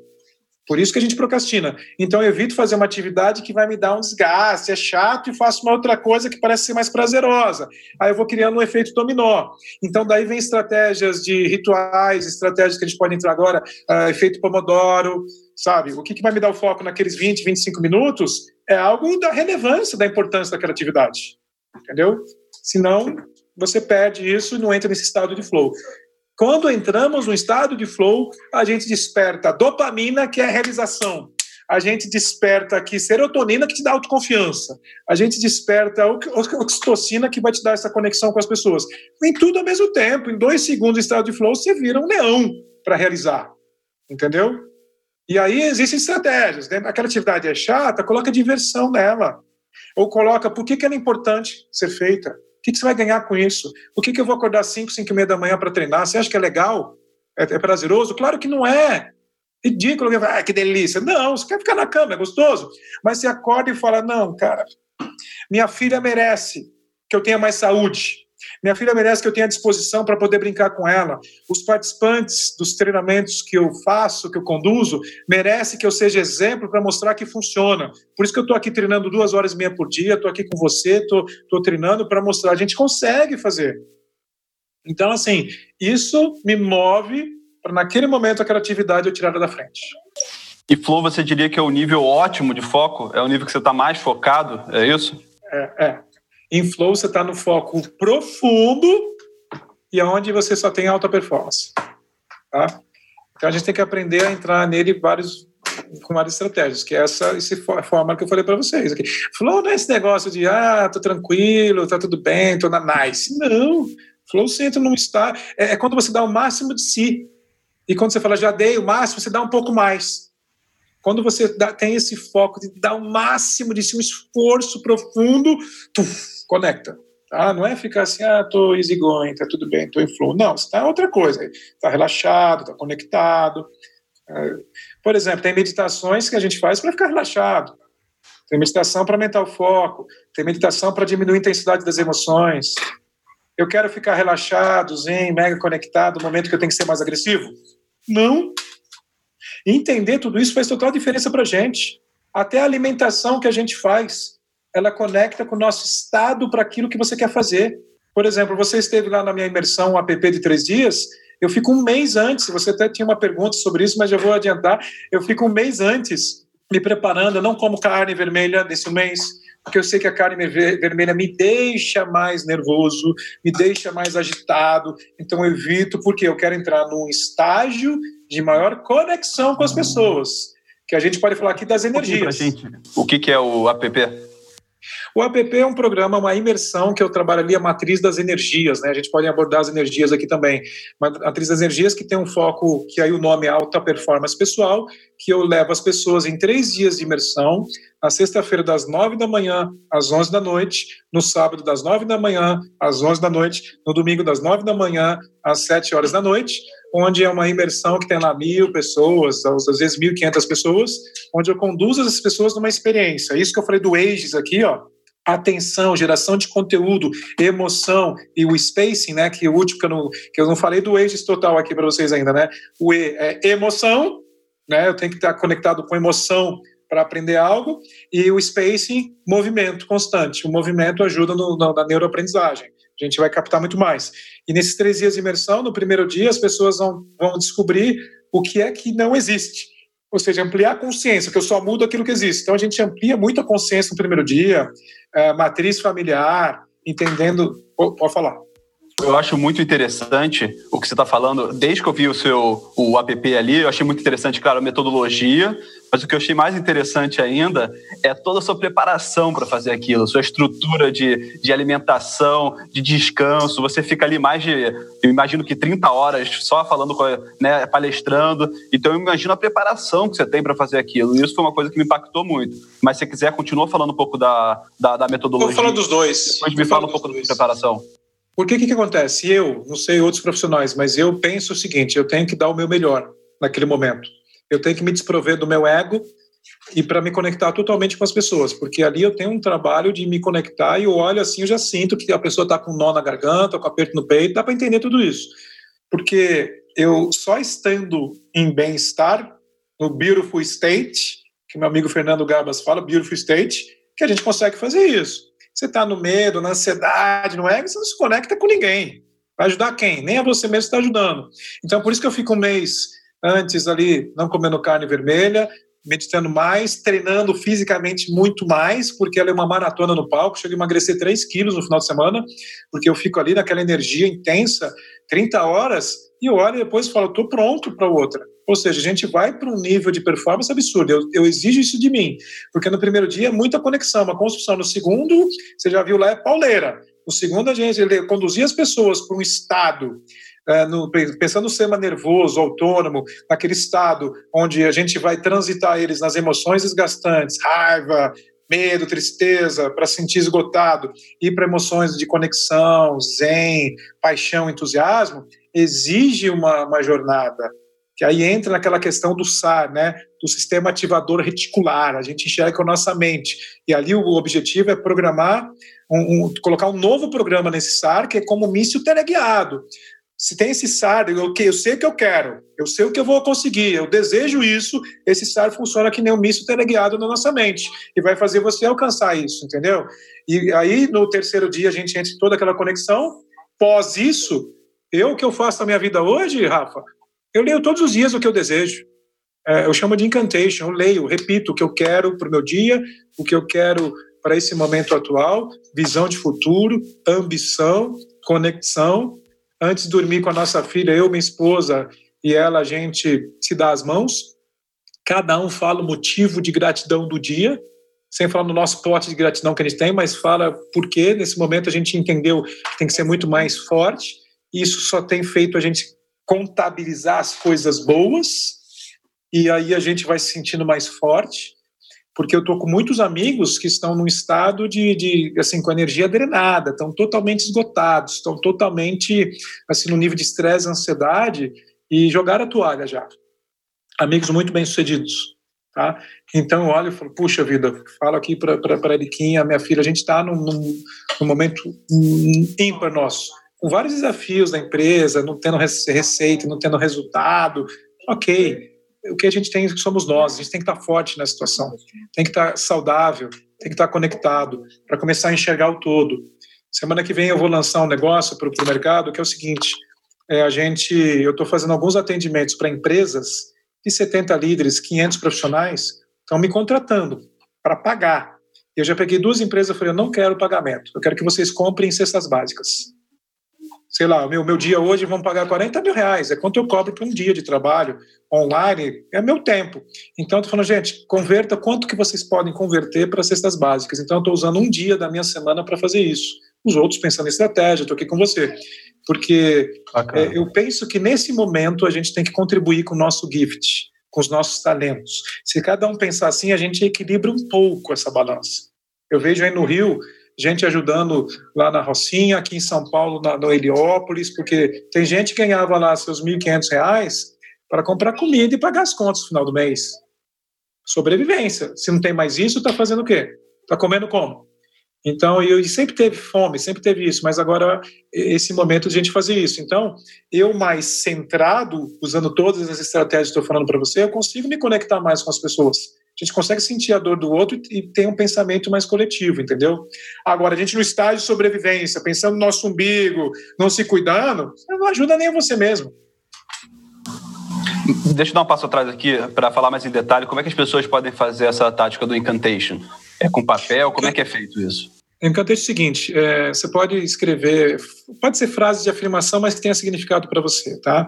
Então, assim, incantation, você pode falar sobre o seu propósito de vida, você pode falar assim, escrever mesmo, ter escrito e ler, voz alta, tá? Duas coisas que, que geram para gente os nossos comportamentos e as nossas crenças: forte impacto emocional, cola, ou repetição, repetição, repetição do comportamento e da fala porque a linguagem junto com a nossa fisiologia, ancora aquilo no nosso cérebro até você criar um novo hábito.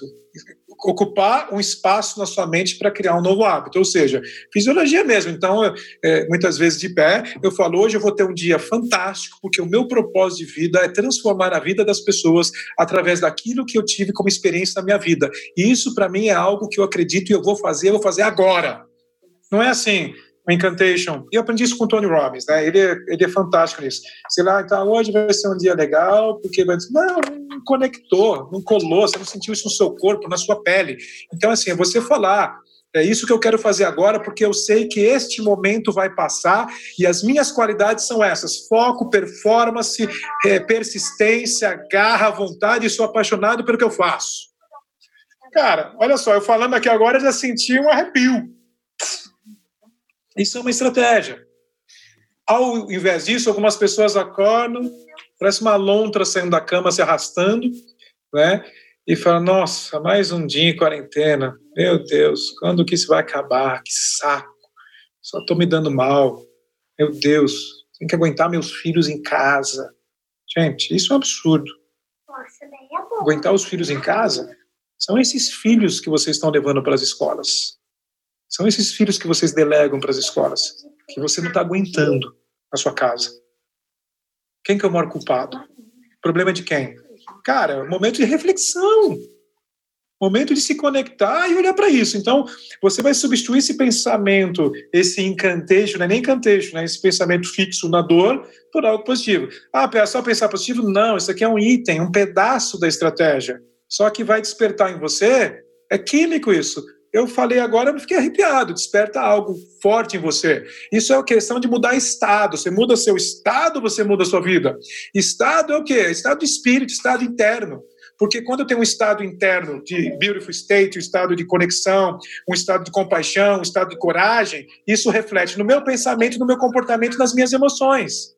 Você tem duas mudanças, de, de dentro para fora e de fora para dentro. Duas coisas que mudam a gente: dor e prazer. A dor vai mudar a gente, se você se permitir. Senão você escolhe sofrer com essa dor que está sendo gerada para você. E aí, não é técnica Pomodoro, eficiência, ou ler um livro que vai te resolver. A gente tem que primeiro olhar, e aí eu, eu sugiro, Rafa, a gente pegar estratégias de rituais. Estratégias de rituais, para a gente começar a fazer isso. E alguns estão até perguntando, sair de zero para um no desenvolvimento pessoal. Rituais, primeira coisa, gente, é, vamos pegar as áreas da nossa vida, e áreas eu chamo de energias, que é o quê? Física, mental, emocional, espiritual e financeira. Isso aqui, equilibrado, energias, a gente consegue ter um resultado fantástico. Imagine você aqui ao nosso redor, nós temos energia, tem eletricidade aqui no nosso corpo. Você não entra no ambiente e sente uma energia legal, good vibe. Outro dia, conversando com uma startup da fintech, eles falaram o seguinte: a gente vai contratar aqui um, um vibe manager. Eu falei, um vibe manager? É, porque é o cara mais importante hoje. Falei, caraca, quanto amigo meu ia querer ganhar dinheiro para ser o vibe manager, né? Porque a vibe do ambiente faz total diferença. Quando a gente tem um desafio, é um é buraco de energia que está vazando. Você tem um problema, está vazando energia. Está com problema financeiro, está vazando energia. Está com indisposição física, está fora do peso, está sem vontade, está vazando energia está com problema emocional, está vazando energia, seus pais estão longe, isolados, não conseguem nem ver, se conectar, abraçar, está vazando energia. Sua empresa vai ter que mandar funcionários embora, está vazando energia, você está esgotado. Sem energia a gente não faz nada. Então eu convido vocês a fazer o quê? Uma operação tapa-buracos. E para tapar esses buracos, tem que ter consciência. Que buraco eu vou tapar primeiro? Aí, a partir do momento que você enxerga tudo isso, você tem que gerenciar suas cinco energias. Como? Se tornar fisicamente energizado. E a energia física se distribui em quatro tipos: é sono, hidratação, alimentação e atividade física. Não é só atividade física. Tem que dormir bem agora nesses, nesses dias, para você ter uma mente mais focada. Você tem que beber água, tem que se hidratar constantemente. Você tem que é, se alimentar bem sei lá, comer três, três horas ou jejum intermitente, tem muitas coisas hoje, mas coma bem, dá para comer saudável agora, fazer em casa. Você tem que fazer atividade física. Isso aqui é um templo. Se não coloca movimento, trava. Emoção é energia em movimento, corpo em movimento, você dá movimento para as emoções, para as energias. Se, se tornar fisicamente energizado, que é uma base. Depois, é o combustível que queima para você agir. Depois, mentalmente focado. Lembra do attention que eu falei? Atenção. Depois, emocionalmente conectado, conexão com você, com as pessoas ao seu redor, resiliente, ficar com o couro grosso. Depois, espiritualmente alinhado aos seus valores, alinhado à sua paixão, ao que realmente te move. Porque estamos, quando ficamos totalmente insatisfeitos e perdidos, porque nós não estamos vivendo aquilo que a gente valoriza. Ou então não encontrou uma grande paixão ainda para você falar, é isso que eu quero fazer. E por último, estabilizado financeiramente. Não é ter muito dinheiro nem pouco dinheiro. É ter dignidade. Cara, uma pessoa que não tem condições de comprar comida para sua casa, como que ele se sente digno? Ele é afetado na, na, na maior questão do ser humano, na dignidade dele. Então ele tem que olhar para esse estágio de sobrevivência, sair dele para começar a trabalhar a propósito tirar da frente. E hoje a gente tem várias estratégias para começar a fazer isso. A gente só pode crescer com abundância é, aprendendo mais, porque a gente só faz aquilo que a gente sabe fazer. Está limitado aquele aprendizado, você tem que aprender mais. Hoje, reserve um tempo para estudar uma live que é de graça, para estudar um curso, muitos de graça. Com mais competência, você faz mais, você entrega mais e tem mais retorno. Entendeu? Estava conversando com meu filho ontem, ele falou assim: pai, estou com duas empresas que estão querendo me contratar agora. Ele é desenvolvedor, né? É um dev. Ele falou: duas empresas querem me contratar, que você acha? Mas eu tenho a oportunidade de ir para outro país. Eu falei: calma agora. Mas estão querendo contratar agora. Mas isso chama-se o quê? Sorte. Sabe por que sorte? Porque quando ele tinha 15 anos de idade, eu falei, vai, ele quis fazer um curso de lógica de programação. E depois disso ele foi investindo, investindo, eu falei, foca. Investindo, investindo. Cara, o cara virou, de repente, uma, uma, um profissional do mercado. O mais velho também, mesma coisa.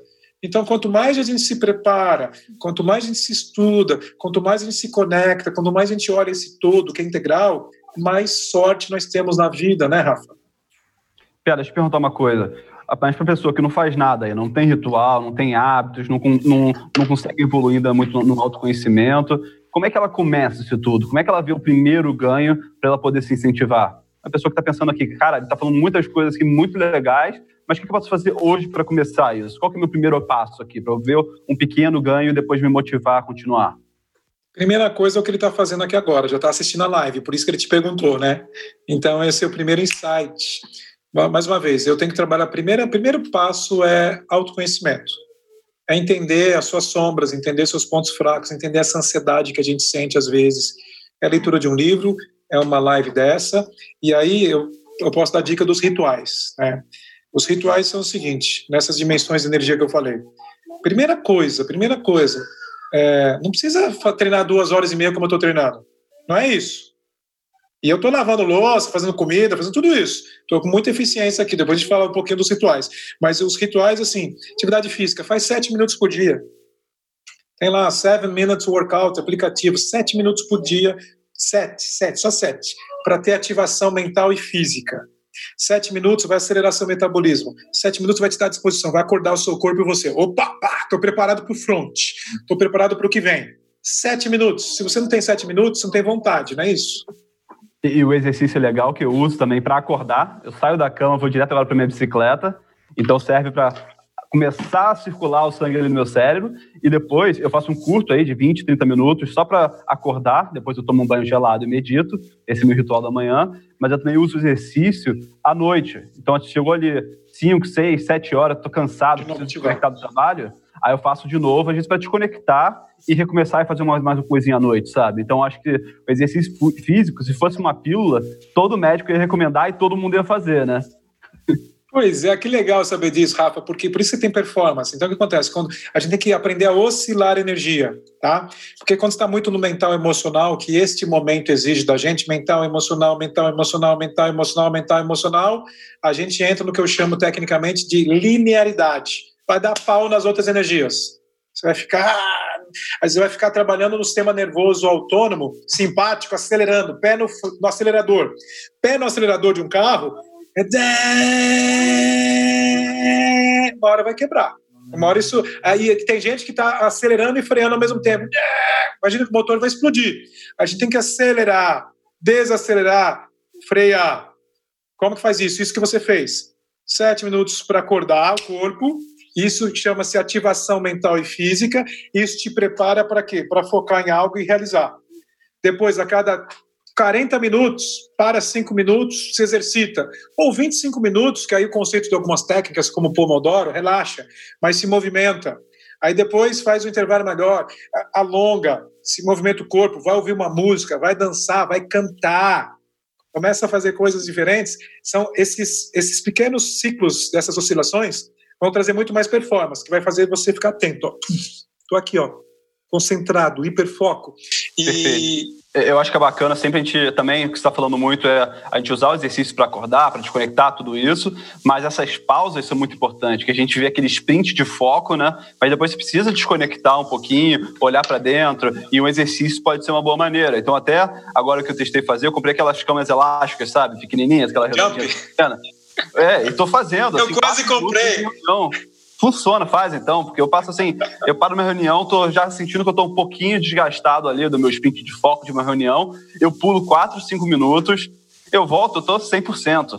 Mas é isso mesmo. Então, você quer eu faço duas horas e meia seguidas, mas durante o dia a gente faz algumas coisas. A gente marcou meio-dia e hoje, meio-dia e trinta, a gente vai fazer uma meditação com uma amiga nossa, Mindfulness, é bem legal. A gente, a gente faz exercício com a nossa filha aqui, né? Minha esposa está comentando exercício com a nossa filha, e ela super motivada. Minha filha de cinco anos, seis anos, ela, ela medita.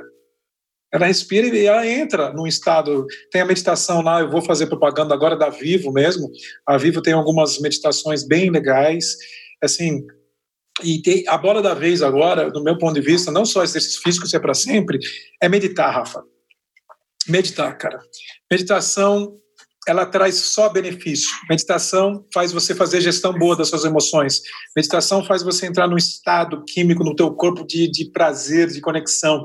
Meditação faz você ter mais é, suportar mais a dor. Meditação faz você pensar mais focado. Meditação faz você pensar no futuro. Quando eu medito, tem insights. Nas minhas meditações, de repente, eu, eu volto assim e falo: Nossa, tive uma ideia. Eu, eu tenho que anotar. Ah, mas não é pensar em nada? Gente, Quebra padrão. Você pode usar pontos de atenção que são com os dedos. Respira fundo. Faz uma meditação detox, que é você respirar profundamente. Isso por nove vezes. Depois você vai falar: Nossa, o que, que é isso? É de graça. Então tem muita coisa para a gente fazer, Rafa. Então as pessoas estão começando agora, faz sete minutos de atividade física, é, intervalos durante o dia, vai parando é, começa a respirar cinco minutos, eu medito, é um aplicativo, cinco minutos, eu medito, Headspace, ou então aqui agora, medita dois minutos. É, tem um estudo que eu fiz uma formação no ano passado, eu já comentei com você, eu me formei trainer deles no HeartMath, HeartMath, matemática do coração. É, o coração e o cérebro, a comunicação entre eles é 80-20. Então, você quer mudar alguma coisa no seu cérebro é através do coração. o coração é responsável e até o doutor Fábio Gabas fala um negócio bem legal. Quando uma mulher engravida, qual que é o primeiro órgão que está lá que o médico vê? Ou escuta? É, é o quê? Coração. Não é o seu joelho, não é o seu cérebro, não é o seu nariz, é o coração. Quando alguém fala assim, sou eu, está apontando para onde? Para o coração, não está apontando para a cabeça, está apontando para o joelho. Sou eu. Então, cara, é olhar isso aqui e respeitar a nossa fisiologia. Então, existe uma respiração de dois minutos, que é uma respiração conectada ao coração. Então, você inspira contando até três e expira contando até seis. E visualiza o seu coração se expandindo na inspiração e depois diminuindo, como se fosse um pulmão. Essa respiração conectada ao coração, com base em estudos científicos, ela tem o objetivo de dois minutos de diminuir a intensidade de algumas emoções. Você está muito ansioso, está tenso, está nervoso, respira dois minutos e imagina o coração expandindo. Cara, você... na hora, que trabalha o sistema nervoso. Porque cada emoção nossa tem um batimento cardíaco. Uma emoção acelerada um batimento cardíaco acelerado é emoção, raiva, tristeza ou entusiasmo, paixão uma emoção como se sentindo zen ou esgotado é um batimento cardíaco baixo. Então, cada batimento cardíaco tem uma emoção. E lá no app, nos três dias de imersão, eu faço isso com vocês. Eu, eu levo a respiração de vocês, o batido do coração lá em cima, para acessar essas emoções. Depois eu diminuo para acessar as outras emoções, para fazer um equilíbrio em todas as emoções. Essa é a estratégia. E isso é, é, é, é ciência. Tem eletricidade que sai do coração. Essa eletricidade do coração chega a sair dois, três metros. E uma outra pessoa, numa mesma coerência cardíaca, de variabilidade da frequência cardíaca no mesmo batimento cardíaco, se conecta. Tá? Eu fazia isso há 15 anos atrás. Eu falava, ó, repete a respiração da pessoa para ter o mesmo batimento cardíaco. E funcionava, Rafa. Eu falava, ó, não sei o que é isso, mas está funcionando. Eu, era isso, cara. Hoje eu sei por que, que funcionava. A questão da conexão. E aí você cria um campo magnético que é a mesma eletricidade, campo magnético que é criada para troca de informações entre celulares e rádio. Então esse campo magnético, quando a gente sente aquele o vibe manager que eu falei aqui, sente aquela energia que vem daqui. E lá na Califórnia, em Boulder Creek, eles mostraram para gente nos estudos, pesquisas, são cientistas que mostram isso eu fiquei encantado. Eu falei, cara, E hoje eu tenho, eu tenho um, um aparelho que eu plugo na orelha dos meus clientes de coaching, para eu vou gravando a variabilidade cardíaca deles, eu consigo medir se eles estão em alta performance ou em baixa performance emocional. Então eles chegam, a ansiedade está lá no chão. Três semanas treinando com eles já estão mais equilibrados. Pelo equipamento eu vejo isso. Eu falo, como que está o seu comportamento? Eles me contam. Então, o que, que eu estou contando tudo isso para vocês? Básico, tá? Faça atividade física, respire momentos de respiração, precisa meditar, respira fundo e expira por nove vezes. Divide o seu tempo, organize em casa as suas coisas. Organize em casa as suas coisas da seguinte forma: eu, minha esposa e minha filha, o que nós fizemos aqui? Nós fizemos um team building, o que eu faço com altos executivos das empresas. A gente parou, organizou, falou: o que nós queremos nessa quarentena? Quais são os direitos, deveres que a gente vai ter aqui? Quais são as atividades diárias de cada um? E juntos, e a gente pôs colado na geladeira quatro folhas os dias da semana, das seis da manhã às onze da noite. Momento da minha filha estudar, momento de eu trabalhar, minha esposa trabalhar, momento do almoço é juntos, lavando a louça, cozinhando juntos, café da manhã juntos, todo mundo junto, jantar juntos, o momento no final do dia para brincar com a nossa filha, momento do, do, do almoço, logo depois do almoço, para fazer um joguinho com ela de tabuleiro, um momento, é, às 10 da noite eu volto a estudar novamente, das 10 às 11, fora o que eu faço durante o dia, esse momento do insight, esse momento de reunião com a minha equipe, momento de eu conversar com a minha esposa, e duas vezes por dia ouvir notícias do que está acontecendo no mundo. Então, assim, pô, a gente organizou, cara. Estamos, assim, muita eficiência, mas conectado. Tá leve. Eu acho muito interessante o que você faz, porque é, além de ser as pessoas de altíssima performance profissional, né, de ser empreendedor, investidor, palestrante, faz um pouco de tudo aí. Você ainda tem um tempo para estudar, você estuda muita coisa nova. E, além disso tudo, você se organiza muito bem para estar tá presente para a família. Então, eu vejo que você consegue encaixar isso tudo e ter um equilíbrio muito bacana de vida. É, qual, qual, o segredo, além disso tudo que você já falou aí? E aí, eu vou ser sincero, o segredo foi ter perdido isso tudo um dia. Né? Eu penso que eu perdi dinheiro, eu perdi a saúde, eu perdi a família, e olhei e fiquei terceirizando a culpa para o mundo, né? Foi um momento eu falei, não, eu, eu, eu sei o que eu quero. Ter clareza do que você quer. A gente não tem clareza, Rafa, do que vai acontecer. Mas ter clareza do que a gente quer é importante. E aí eu transformei isso até em método também, né? Tudo vira um método que eu aplico na minha vida. É o alfabeto da transformação. Vai do A até o E. O A é o seguinte: é ambição. É, a minha ambição hoje, cara, é de verdade, é levar essa mensagem para o mundo. Eu imagino eventos com 4, 5 mil pessoas, é, produtos online para ajudar a colaborar. Eu tenho um, um, foco social também muito forte. Eu quero investir em empresas como a sua, que daqui a pouco é um conglomerado de. É o smart money que a gente fala, né? Que tem que estar tá muito conectado com aquilo que eu acredito. Eu hoje, na, na altura da minha vida, eu, eu atingi a minha liberdade financeira.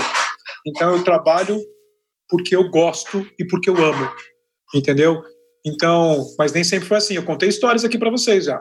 Contei histórias de que eu não tinha nada. É, eu fui viajar para fora do, do, do, Brasil, Rafa, aos, pela primeira vez aos 33 anos de idade, mais ou menos. 33 anos de idade, nunca é tarde. Depois viajei o mundo, tudo bem. Mas nem sempre foi assim. Então, eu trago uma história de que é possível. Então, primeira coisa, ambição, ter fome de vida. Até o Papa tem ambição, ele quer as pessoas mais felizes, ele quer as pessoas mais conectadas. Ambição é querer mais, é só isso. Eu quero mais saúde, quero mais empenho, mais performance, mais conexão com a minha família. Depois do A é o B, B eu chamei de box mental. O que é um box mental? É sair da cachola, é pensar fora da caixa, porque nós criamos um box mental e ficamos presos naquela nossa realidade, naquele box mental. São nossas crenças, paradigmas. E no meu ponto de vista, toda crença é limitante. Porque todo box mental é um conjunto de crenças, te limita. Então a gente tem que fazer o conceito que tem, que acontece com aquele com a lagosta. Outro dia eu vi um psicólogo, um filósofo falando sobre isso, adorei. A lagosta, ela tem o casco duro dela. Quando ela está crescendo, começa a doer, doer, doer. Aí ela sai, se esconde embaixo de uma rocha, quebra aquele casco para crescer, deixa crescer um novo casco e sai. Então, a dor faz parte do crescimento. Então, quando estiver doendo, está na hora de tirar esse casco para crescer e desenvolver. O box mental é esse casco, a gente fica preso nessa, nesse quadradinho. Tem que parar e expandir a consciência. Ou então a metáfora do golden fish, aquele peixinho lá no Japão, que ele cresce de acordo com o tamanho do aquário. Então a grande questão é qual que é o tamanho do seu aquário? Eu quero um aquáriozinho pequeno, bonitinho, que eu tenho controle, ou quero um aquário maior? Eu quero um aquário maior. Então, o box mental é expandir essa consciência, olhar para coisas diferentes. Então, A e B. Ambição, box mental. C, competência. Eu tenho que ser excelente naquilo que eu faço. Você escolheu algo, seja o melhor, ou seja muito bom, você já tem facilidade para aquilo, tem talento, estuda, estuda, estuda, estuda, estuda.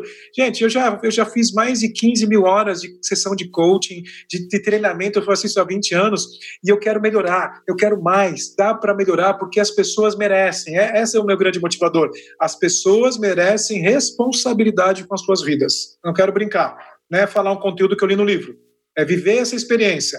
Então, é competência. Depois, A, B, C, D. D de disciplina. A gente consegue disciplina através dos rituais. Rituais, frequência, pouco tempo investido, pum, virou disciplina. Virou um hábito, vai para o inconsciente. E o espaço? Em que lugares eu quero isso? Espaço profissional, espaço pessoal, são os ambientes que eu convivo. A, B, C, D, E, alfabeto da transformação. Então eu faço isso na minha vida hoje porque eu tenho essa grande paixão, esse sonho. Então não tem essa questão agora, foco, foco. Não. Tem hora que eu que eu tô de saco cheio de verdade, Rafa. Eu quero relaxar. E é importante isso. Não fazer nada, que é importante para ter esse momento de calma, o mundo que eu quero descer, vamos devagar que eu tenho pressa. É isso. E, e, e vivendo, viver esta jornada é algo maravilhoso, tem dor, tem sofrimento. Mas vai uma frase aqui, ó: o sacrifício é temporário, mas a recompensa é para sempre. Tome a decisão agora. É o poder da decisão. A decisão que você tomar agora vai fazer a diferença total da pessoa que você vai ser amanhã. É uma questão de escolha agora. E sua energia, você tem uma energia assim incrível, pode falar com você 7 horas da manhã ou 10 horas da noite, você está com uma energia mil por cento. Esse é o segredo, essa organização de vida, esses hábitos, essa estrutura. O que mais você diria que pode ser importante para a energia da pessoa? Cara, e essa é uma pergunta interessante. As pessoas falam, pô, essa energia toda hora. Quando a minha equipe trabalhava comigo, assim, em alguns eventos, eu de madrugada eu produzo muito, eu, nossa, eu me empolgo com as coisas, então tem isso. É, tem um pouco do, do meu jeito de ser e da minha predisposição em relação à vida, sabe? Eu acho que, assim, eu sou muito apaixonado pelo que eu faço de verdade, isso me move. Isso me move para fazer coisas diferentes. Isso me conecta com pessoas assim incríveis como você. Isso me conecta com pessoas do bem. Uh, a minha energia vem daquilo que eu dou. É o conceito do entusiasmo, né? Como que é o como que o entusiasmo é contagiante? Ele é contagiante quando você proporciona esse entusiasmo para alguém. Automaticamente, em algum momento, se alguém te dá esse entusiasmo e aí vice-versa. É um efeito de retroalimentação. Então, é, entusiasmo é aquele conceito lá de ter Deus dentro de si, né? Porque em tu é teos, acho que em grego, ziasmo é sopro divino, então ele é muito maior do que uma motivação, é algo interno. E quando você convive com pessoas entusiasmadas pela vida, pelas coisas que faz, isso cresce, né? É um negócio assim, é um efeito dominó. Então a mensagem aqui é o seguinte: é uma frase de efeito do Jim Rohn, mas ela tem muito, muita verdade. Nós somos a média das cinco pessoas que a gente mais convive, ok? Mas, se você tiver algo muito forte aqui dentro de você, independente do ambiente, você move. O exemplo Nelson Mandela, trinta e tantos anos presos numa, numa prisão, e qual era o ambiente dele? Mas o senso de propósito, entusiasmo e sopro divino que ele tinha dentro dele era muito mais forte que o ambiente. Lógico, se você tem isso somado ao grupo de pessoas que você convive, é só subir o nível, é só crescer, é só se desenvolver. Porque a gente às vezes quer investir energia em pessoas, em coisas que não merecem a nossa energia. E PA, tem aquela questão também, até falou semana passada com o Edson, que a média das cinco pessoas que você mais convive não necessariamente precisa ser seu grupo de pessoas físicas que estão próximas a você. A gente falou no contexto até de de mentor fantasma, né? Pode ser uma pessoa Isso. que você nunca trocou com ela, mas você está se espelhando no que ela faz, você usa ela como referência e você estuda tudo a respeito dela para ela ser uma dessas cinco influências que você tem. Eu achei esse conceito bem bacana que a gente pode aplicar eh, daqui também. Eu tenho meus mentores fantasmas, né? Assim, eu quando quis fazer grandes eventos, eu falei, quem é a pessoa melhor no mundo que faz isso? E eu falei, poxa, aquele americano, Tony Robbins. E, e, muita gente critica ele, ou criticava, ah, é self-help, não sei o quê. Mas eu vi ele de perto, eu fui em todos os eventos dele, Eu fiz todas as formações dele e eu falei com quem que ele aprendeu e fazer algumas coisas. Chama-se Chloe Madanes. A Chloe Madanes ela certifica pessoas na questão das intervenções que ele faz. Eu fui estudar com ela. Eu falei o que que ele bebe, o que que ele come, o que que ele faz, como que ele dorme. Aí no modelo você você não é modelar a pessoa, é modelar os sistemas de crenças. O que ele acredita para fazer isso? Então isso eu peguei. Outras coisas não, até brincar, ah, o PA virou o Tony Robbins brasileiro. Eu falei, não, eu sou o PA mesmo, sou o Paulo Avarenga, sou eu. Só que eu tenho as pessoas que eu admiro. Então peguei sistemas de crenças dele, peguei lá do do, do Kotler agora, que eu conheci mais profundamente, algumas coisas que gostei. Então, vou, vou me, me focando em algumas coisas. Todos eles são meus mentores de alguma coisa, só que eles não sabem. Tem mentores que já morreram. Você pega Nelson Mandela, para mim, cara, viver o que ele viveu e fazer o que ele fez, e tinha uma vida desregrada pessoalmente, desestabilizada pessoalmente em função de algo maior. Esse foi o preço que ele pagou também. Então, assim, é, é entrar em contato com isso. Então, esses são mentores e todos eles têm algo em comum. Todos eles têm um, um foco absurdo que vem de uma grande paixão avassaladora. Não tem meio termo, não tem trabalhar pouco, esperar, Easygoing vai vir. Não tem, nenhum deles tem. O sacrifício é temporário e a recompensa é para sempre. Os executivos que eu lidero hoje, que eu, que eu conduzo em sessão de coaching, os que têm mais performance, tem isso. Tem, tem esse, essa vontade louca. Não, o que eu acho interessante estar falando, falando que você desconstruiu o processo dessas pessoas de alta performance, foi ver o que ela faz no dia a dia. E é aquilo que a gente fala muito, que a pessoa às vezes está se espelhando no que a pessoa se tornou, mas ela não quer parar para estudar o que a pessoa fez para se tornar aquilo, qual a estrutura de vida, quais são os processos, qual o sistema que ela usa. E, e, isso ninguém fala, a mídia não fala disso, né? A gente não está vendo isso no Instagram do cara. A gente está vendo o sucesso, o dinheiro que ele está gastando, a empresa que ele tem, aquela mega influência, mas a gente não viu os sistemas, os processos. E isso sim a gente consegue espelhar para a gente aplicar na nossa realidade e tentar performar ao máximo. Mas, Pia, eu estou vendo aqui o tempo, ah. a gente está estourando bastante o tempo, tá? Então, se você precisar a qualquer momento, eu estou tranquilo. Se você precisar cortar a qualquer momento, me avisa. E daqui a pouco não, a gente eu, pode pular eu, já para as perguntas eu, finais. Eu reservei para você esse tempo aí, essa manhã.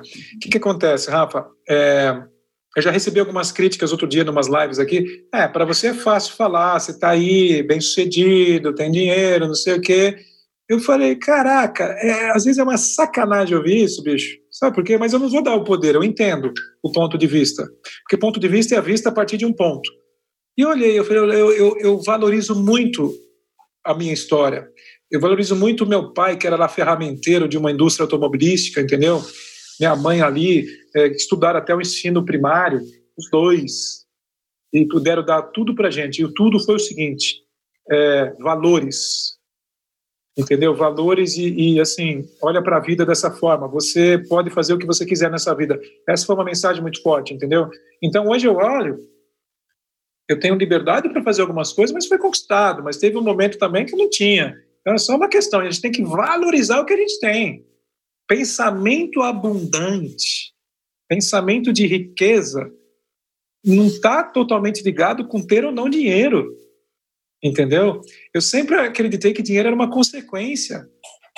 Quando eu perdi tudo, não tinha nada, rapaz, entrei no estágio de sobrevivência. É terrível.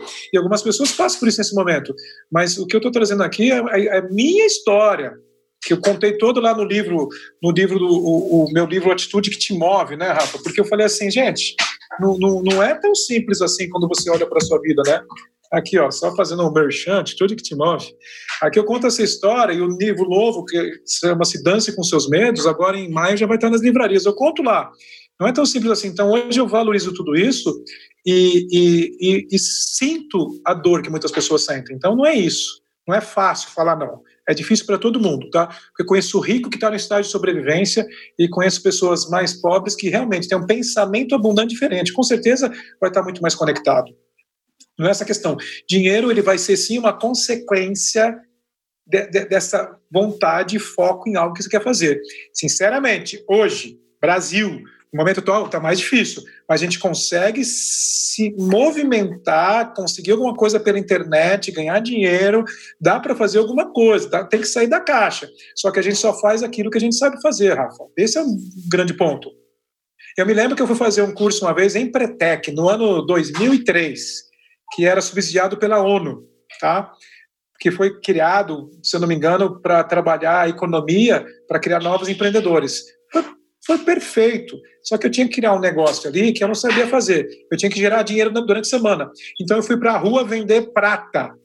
Nunca vendi para ia no farol vender prata. Falei, cara, o que, que, é isso? Aí eu falei, não, vou nos salões cabeleireiros aqui em São Paulo, lá em Santo André, que é lá na região que eu estava fazendo.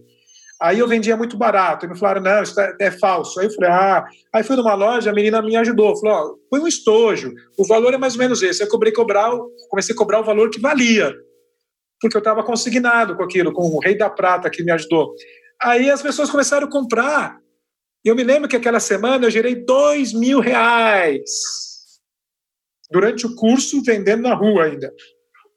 Eu falei, gerei dois mil reais em uma semana, um negócio que eu nada conheço. É, sabe, é, é olhar para isso, olhar de uma maneira diferente. Quando nós estamos no estágio do medo, a gente não consegue pensar diferente. Mas a dor e a pressão faz a gente se reinventar também. Então, para mim, tudo isso que a gente está trazendo aqui é mega importante para a gente se conectar, para olhar aqui por cima e falar o que, que eu posso fazer diferente agora.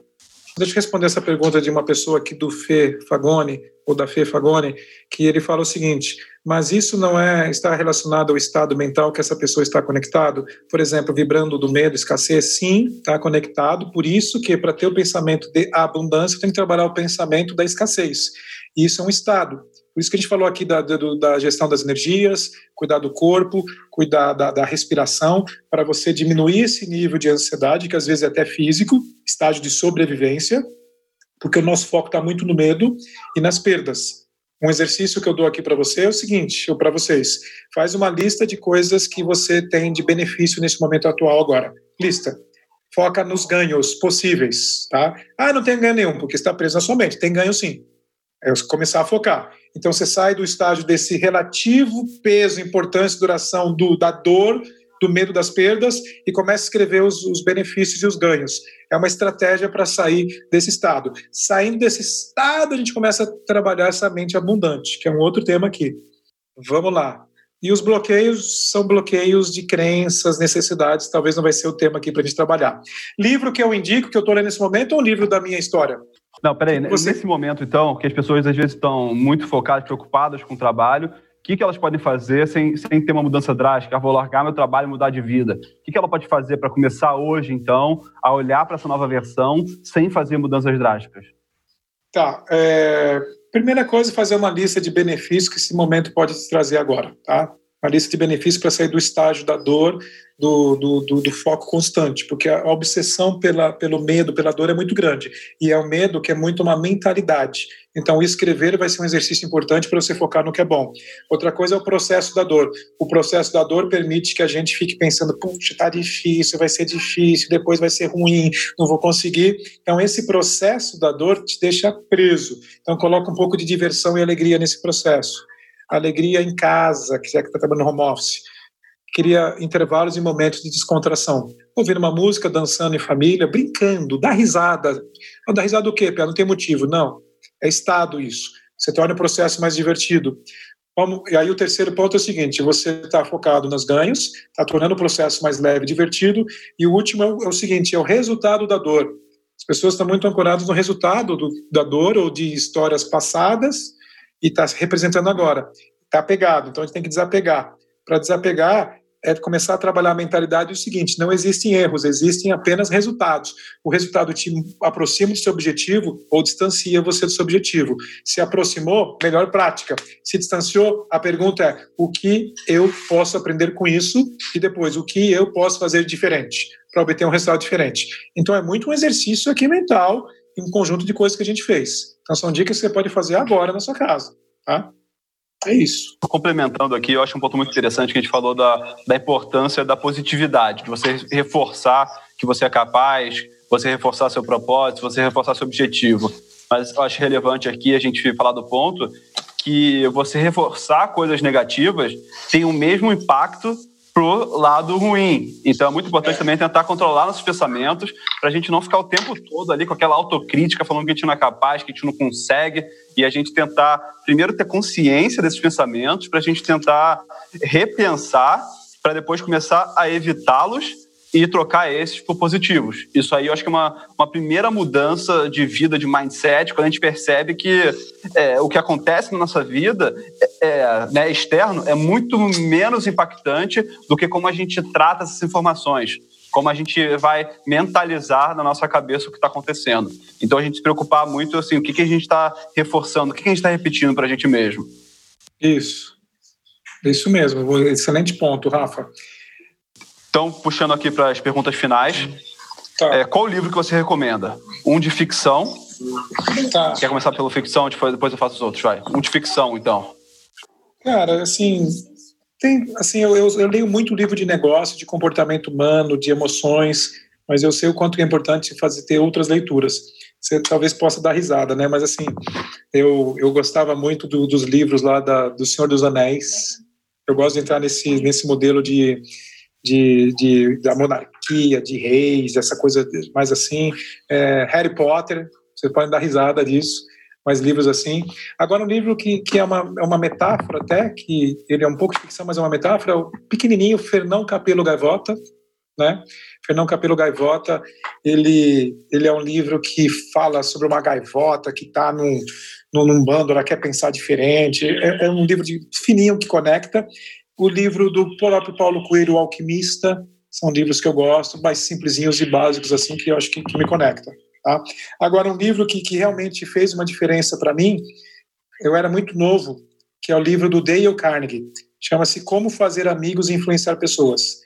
É um livro, se eu não me engano, Rafa, de 1946, mas é tão atual, porque ele fala regras básicas de educação no livro. E depois me tornei trainer no Instituto Dale Carnegie, mas esse livro é fantástico.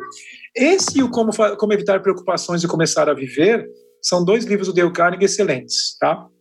E um outro livro que eu indico, que é o Despertar de uma Nova Consciência, do Eckhart Tolle. Aliás, o Eckhart Tolle é um cara que, para mim, ele, ele é um ser humano iluminado e evoluído. O livro é fantástico.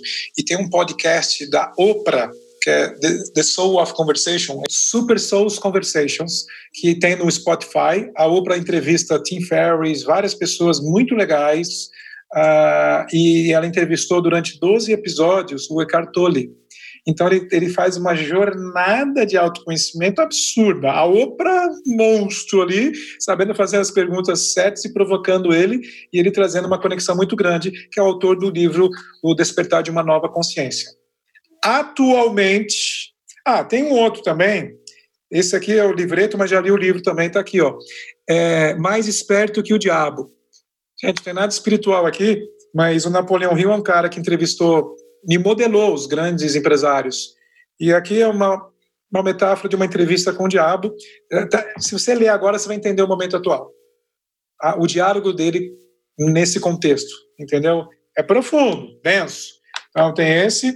É, esse aqui, ó, em português, traços alterados, de dois papas aqui, ó, o Daniel Goleman e o Richard Davidson, que fala muito sobre essa meditação e o corpo. A gente altera os nossos traços na, na nossa mente quando a gente faz isso. Isso aqui é profundo. Ou então, se você quiser saber mais meditação, aqui, ó, do, do Robert, porque o budismo funciona, muito foco em meditação também, tá aqui, ó, porque o budismo funciona. Aqui, pessoal do Instagram. E aí, um que eu ganhei de presente, esse aqui é um cara que eu estou seguindo. Eu sei que de repente você vai perguntar quem que está seguindo agora. Esse cara chama-se Sadhguru. Tá aqui, ó. Sadhguru tem o Instagram dele. E esse livro eu ganhei do Fábio, um menino que trabalhava na minha equipe na Crescimento, ele escolheu a dedo. Eu falei, cara, eu acompanho esse cara. Engenharia Interior, um guia de um yogi para a alegria. Gente, esse livro é fantástico. Esse aqui vocês vão amar. Só mais dois, Rafa. A Escola dos Deuses. Isso aqui. Era um é... livro, PA.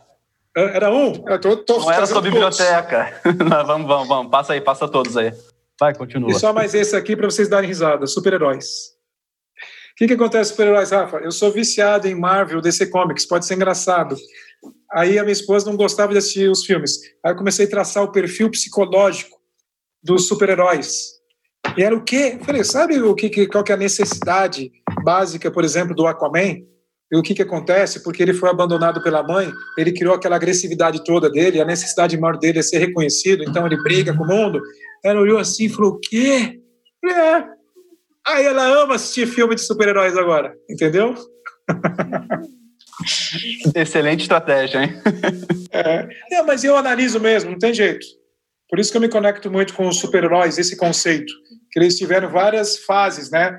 No momento, principalmente olhando para a Marvel, o momento que os Estados Unidos passava com uma situação específica, você percebe que super-heróis vai para uma linha.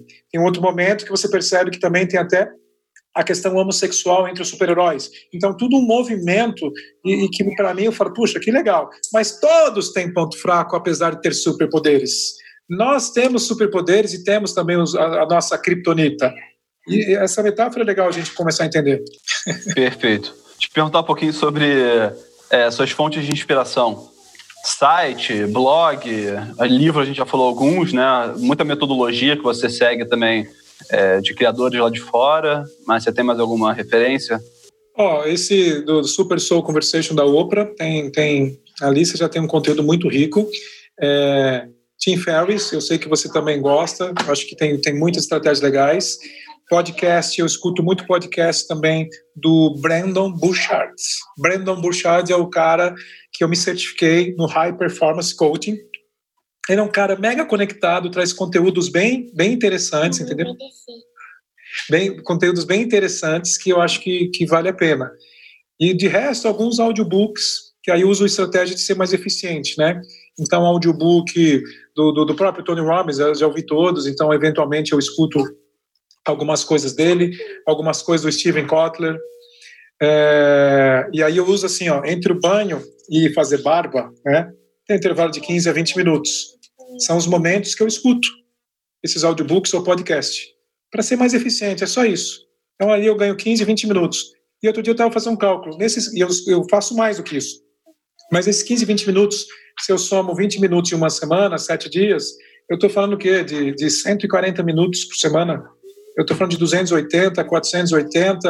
Eu estou falando de 560 minutos por mês no intervalo entre banho e fazer barba.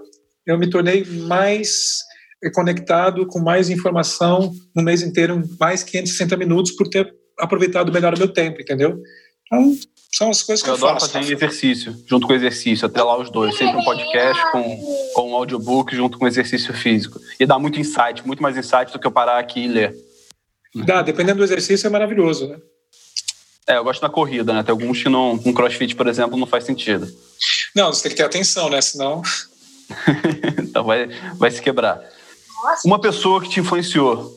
Pode ser uma, uma pessoal, da sua, da sua história, da sua família e tal, mas eu queria que você desse alguém também que as outras pessoas tivessem acesso.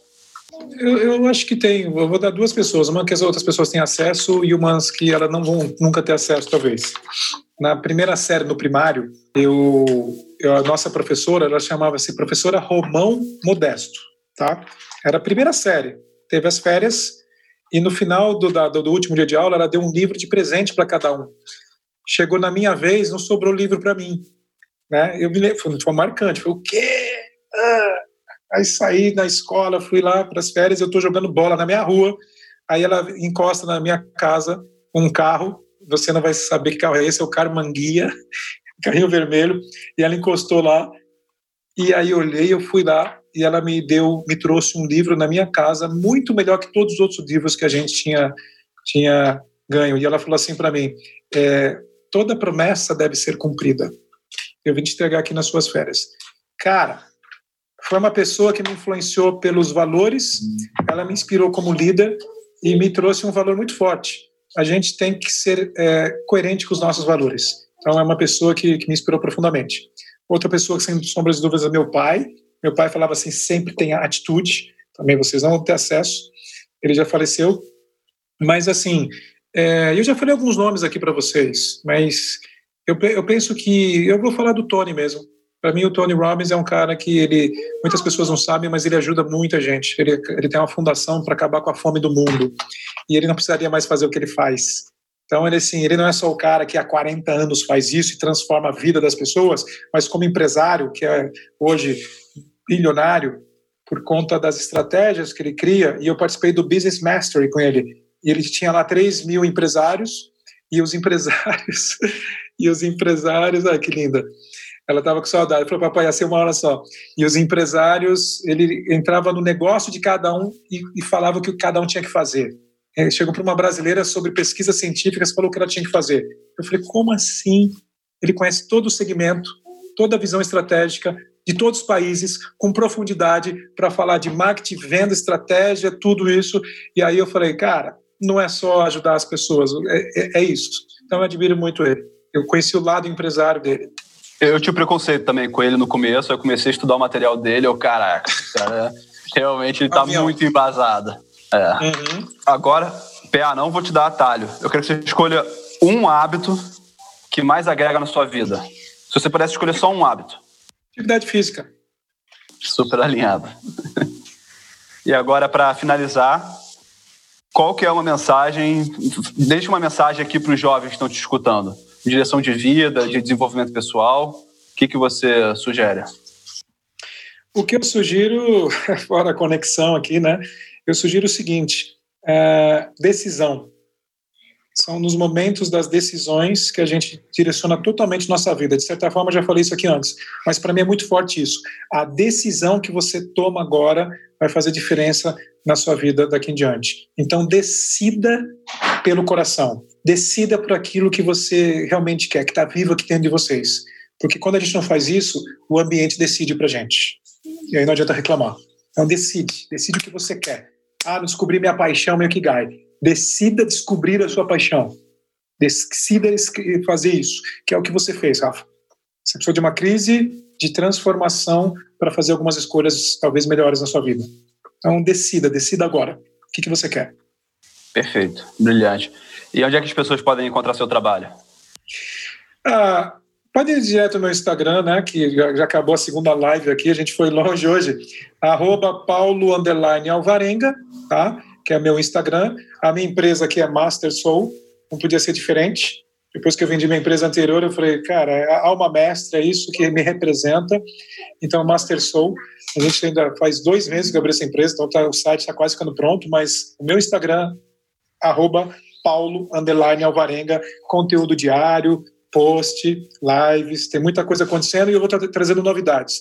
Vou lançar uma formação que não tem no Brasil desse jeito de inteligência emocional. Em breve, agora esse ano ainda. Parte online, parte presencial, mentoria minha, entre outras coisas. Muito bacana. Papo excelente. Sabia que a gente podia ficar aqui mais três horas conversando, que eu acho que a gente não ia conseguir parar. Então, com certeza, a gente vai ter que gravar a segunda parte daqui a alguns meses. E queria deixar meus agradecimentos. Muito bacana. Toda a conversa que eu tenho com você, eu aprendo muita coisa. Então, essa frequência aqui de papo é excelente. Espero que a gente possa replicar isso para o número maior de pessoas possíveis para ficarem com um pouco dessa mensagem tão bacana que você tem como propósito de vida e repassar para todo mundo. Conta comigo, Rafa, e assim, gratidão mesmo você ter me convidado. Conta comigo na sua vida profissional, conta comigo na Seta. É, sou um dos incentivadores aí da sua empresa. Penso que ela vem, ela, ela existe no melhor momento que ela podia existir, que é o momento atual. Então conta comigo para a gente acelerar essa organização aí, que realmente vai fazer diferença. Pode ter certeza que vou contar. e já vem ajudando muito a gente. Obrigado, PA. Até a próxima. Valeu, querido. Sucesso aí. Vai dar uns três podcasts aí, tchau, tchau, tchau. Até mais.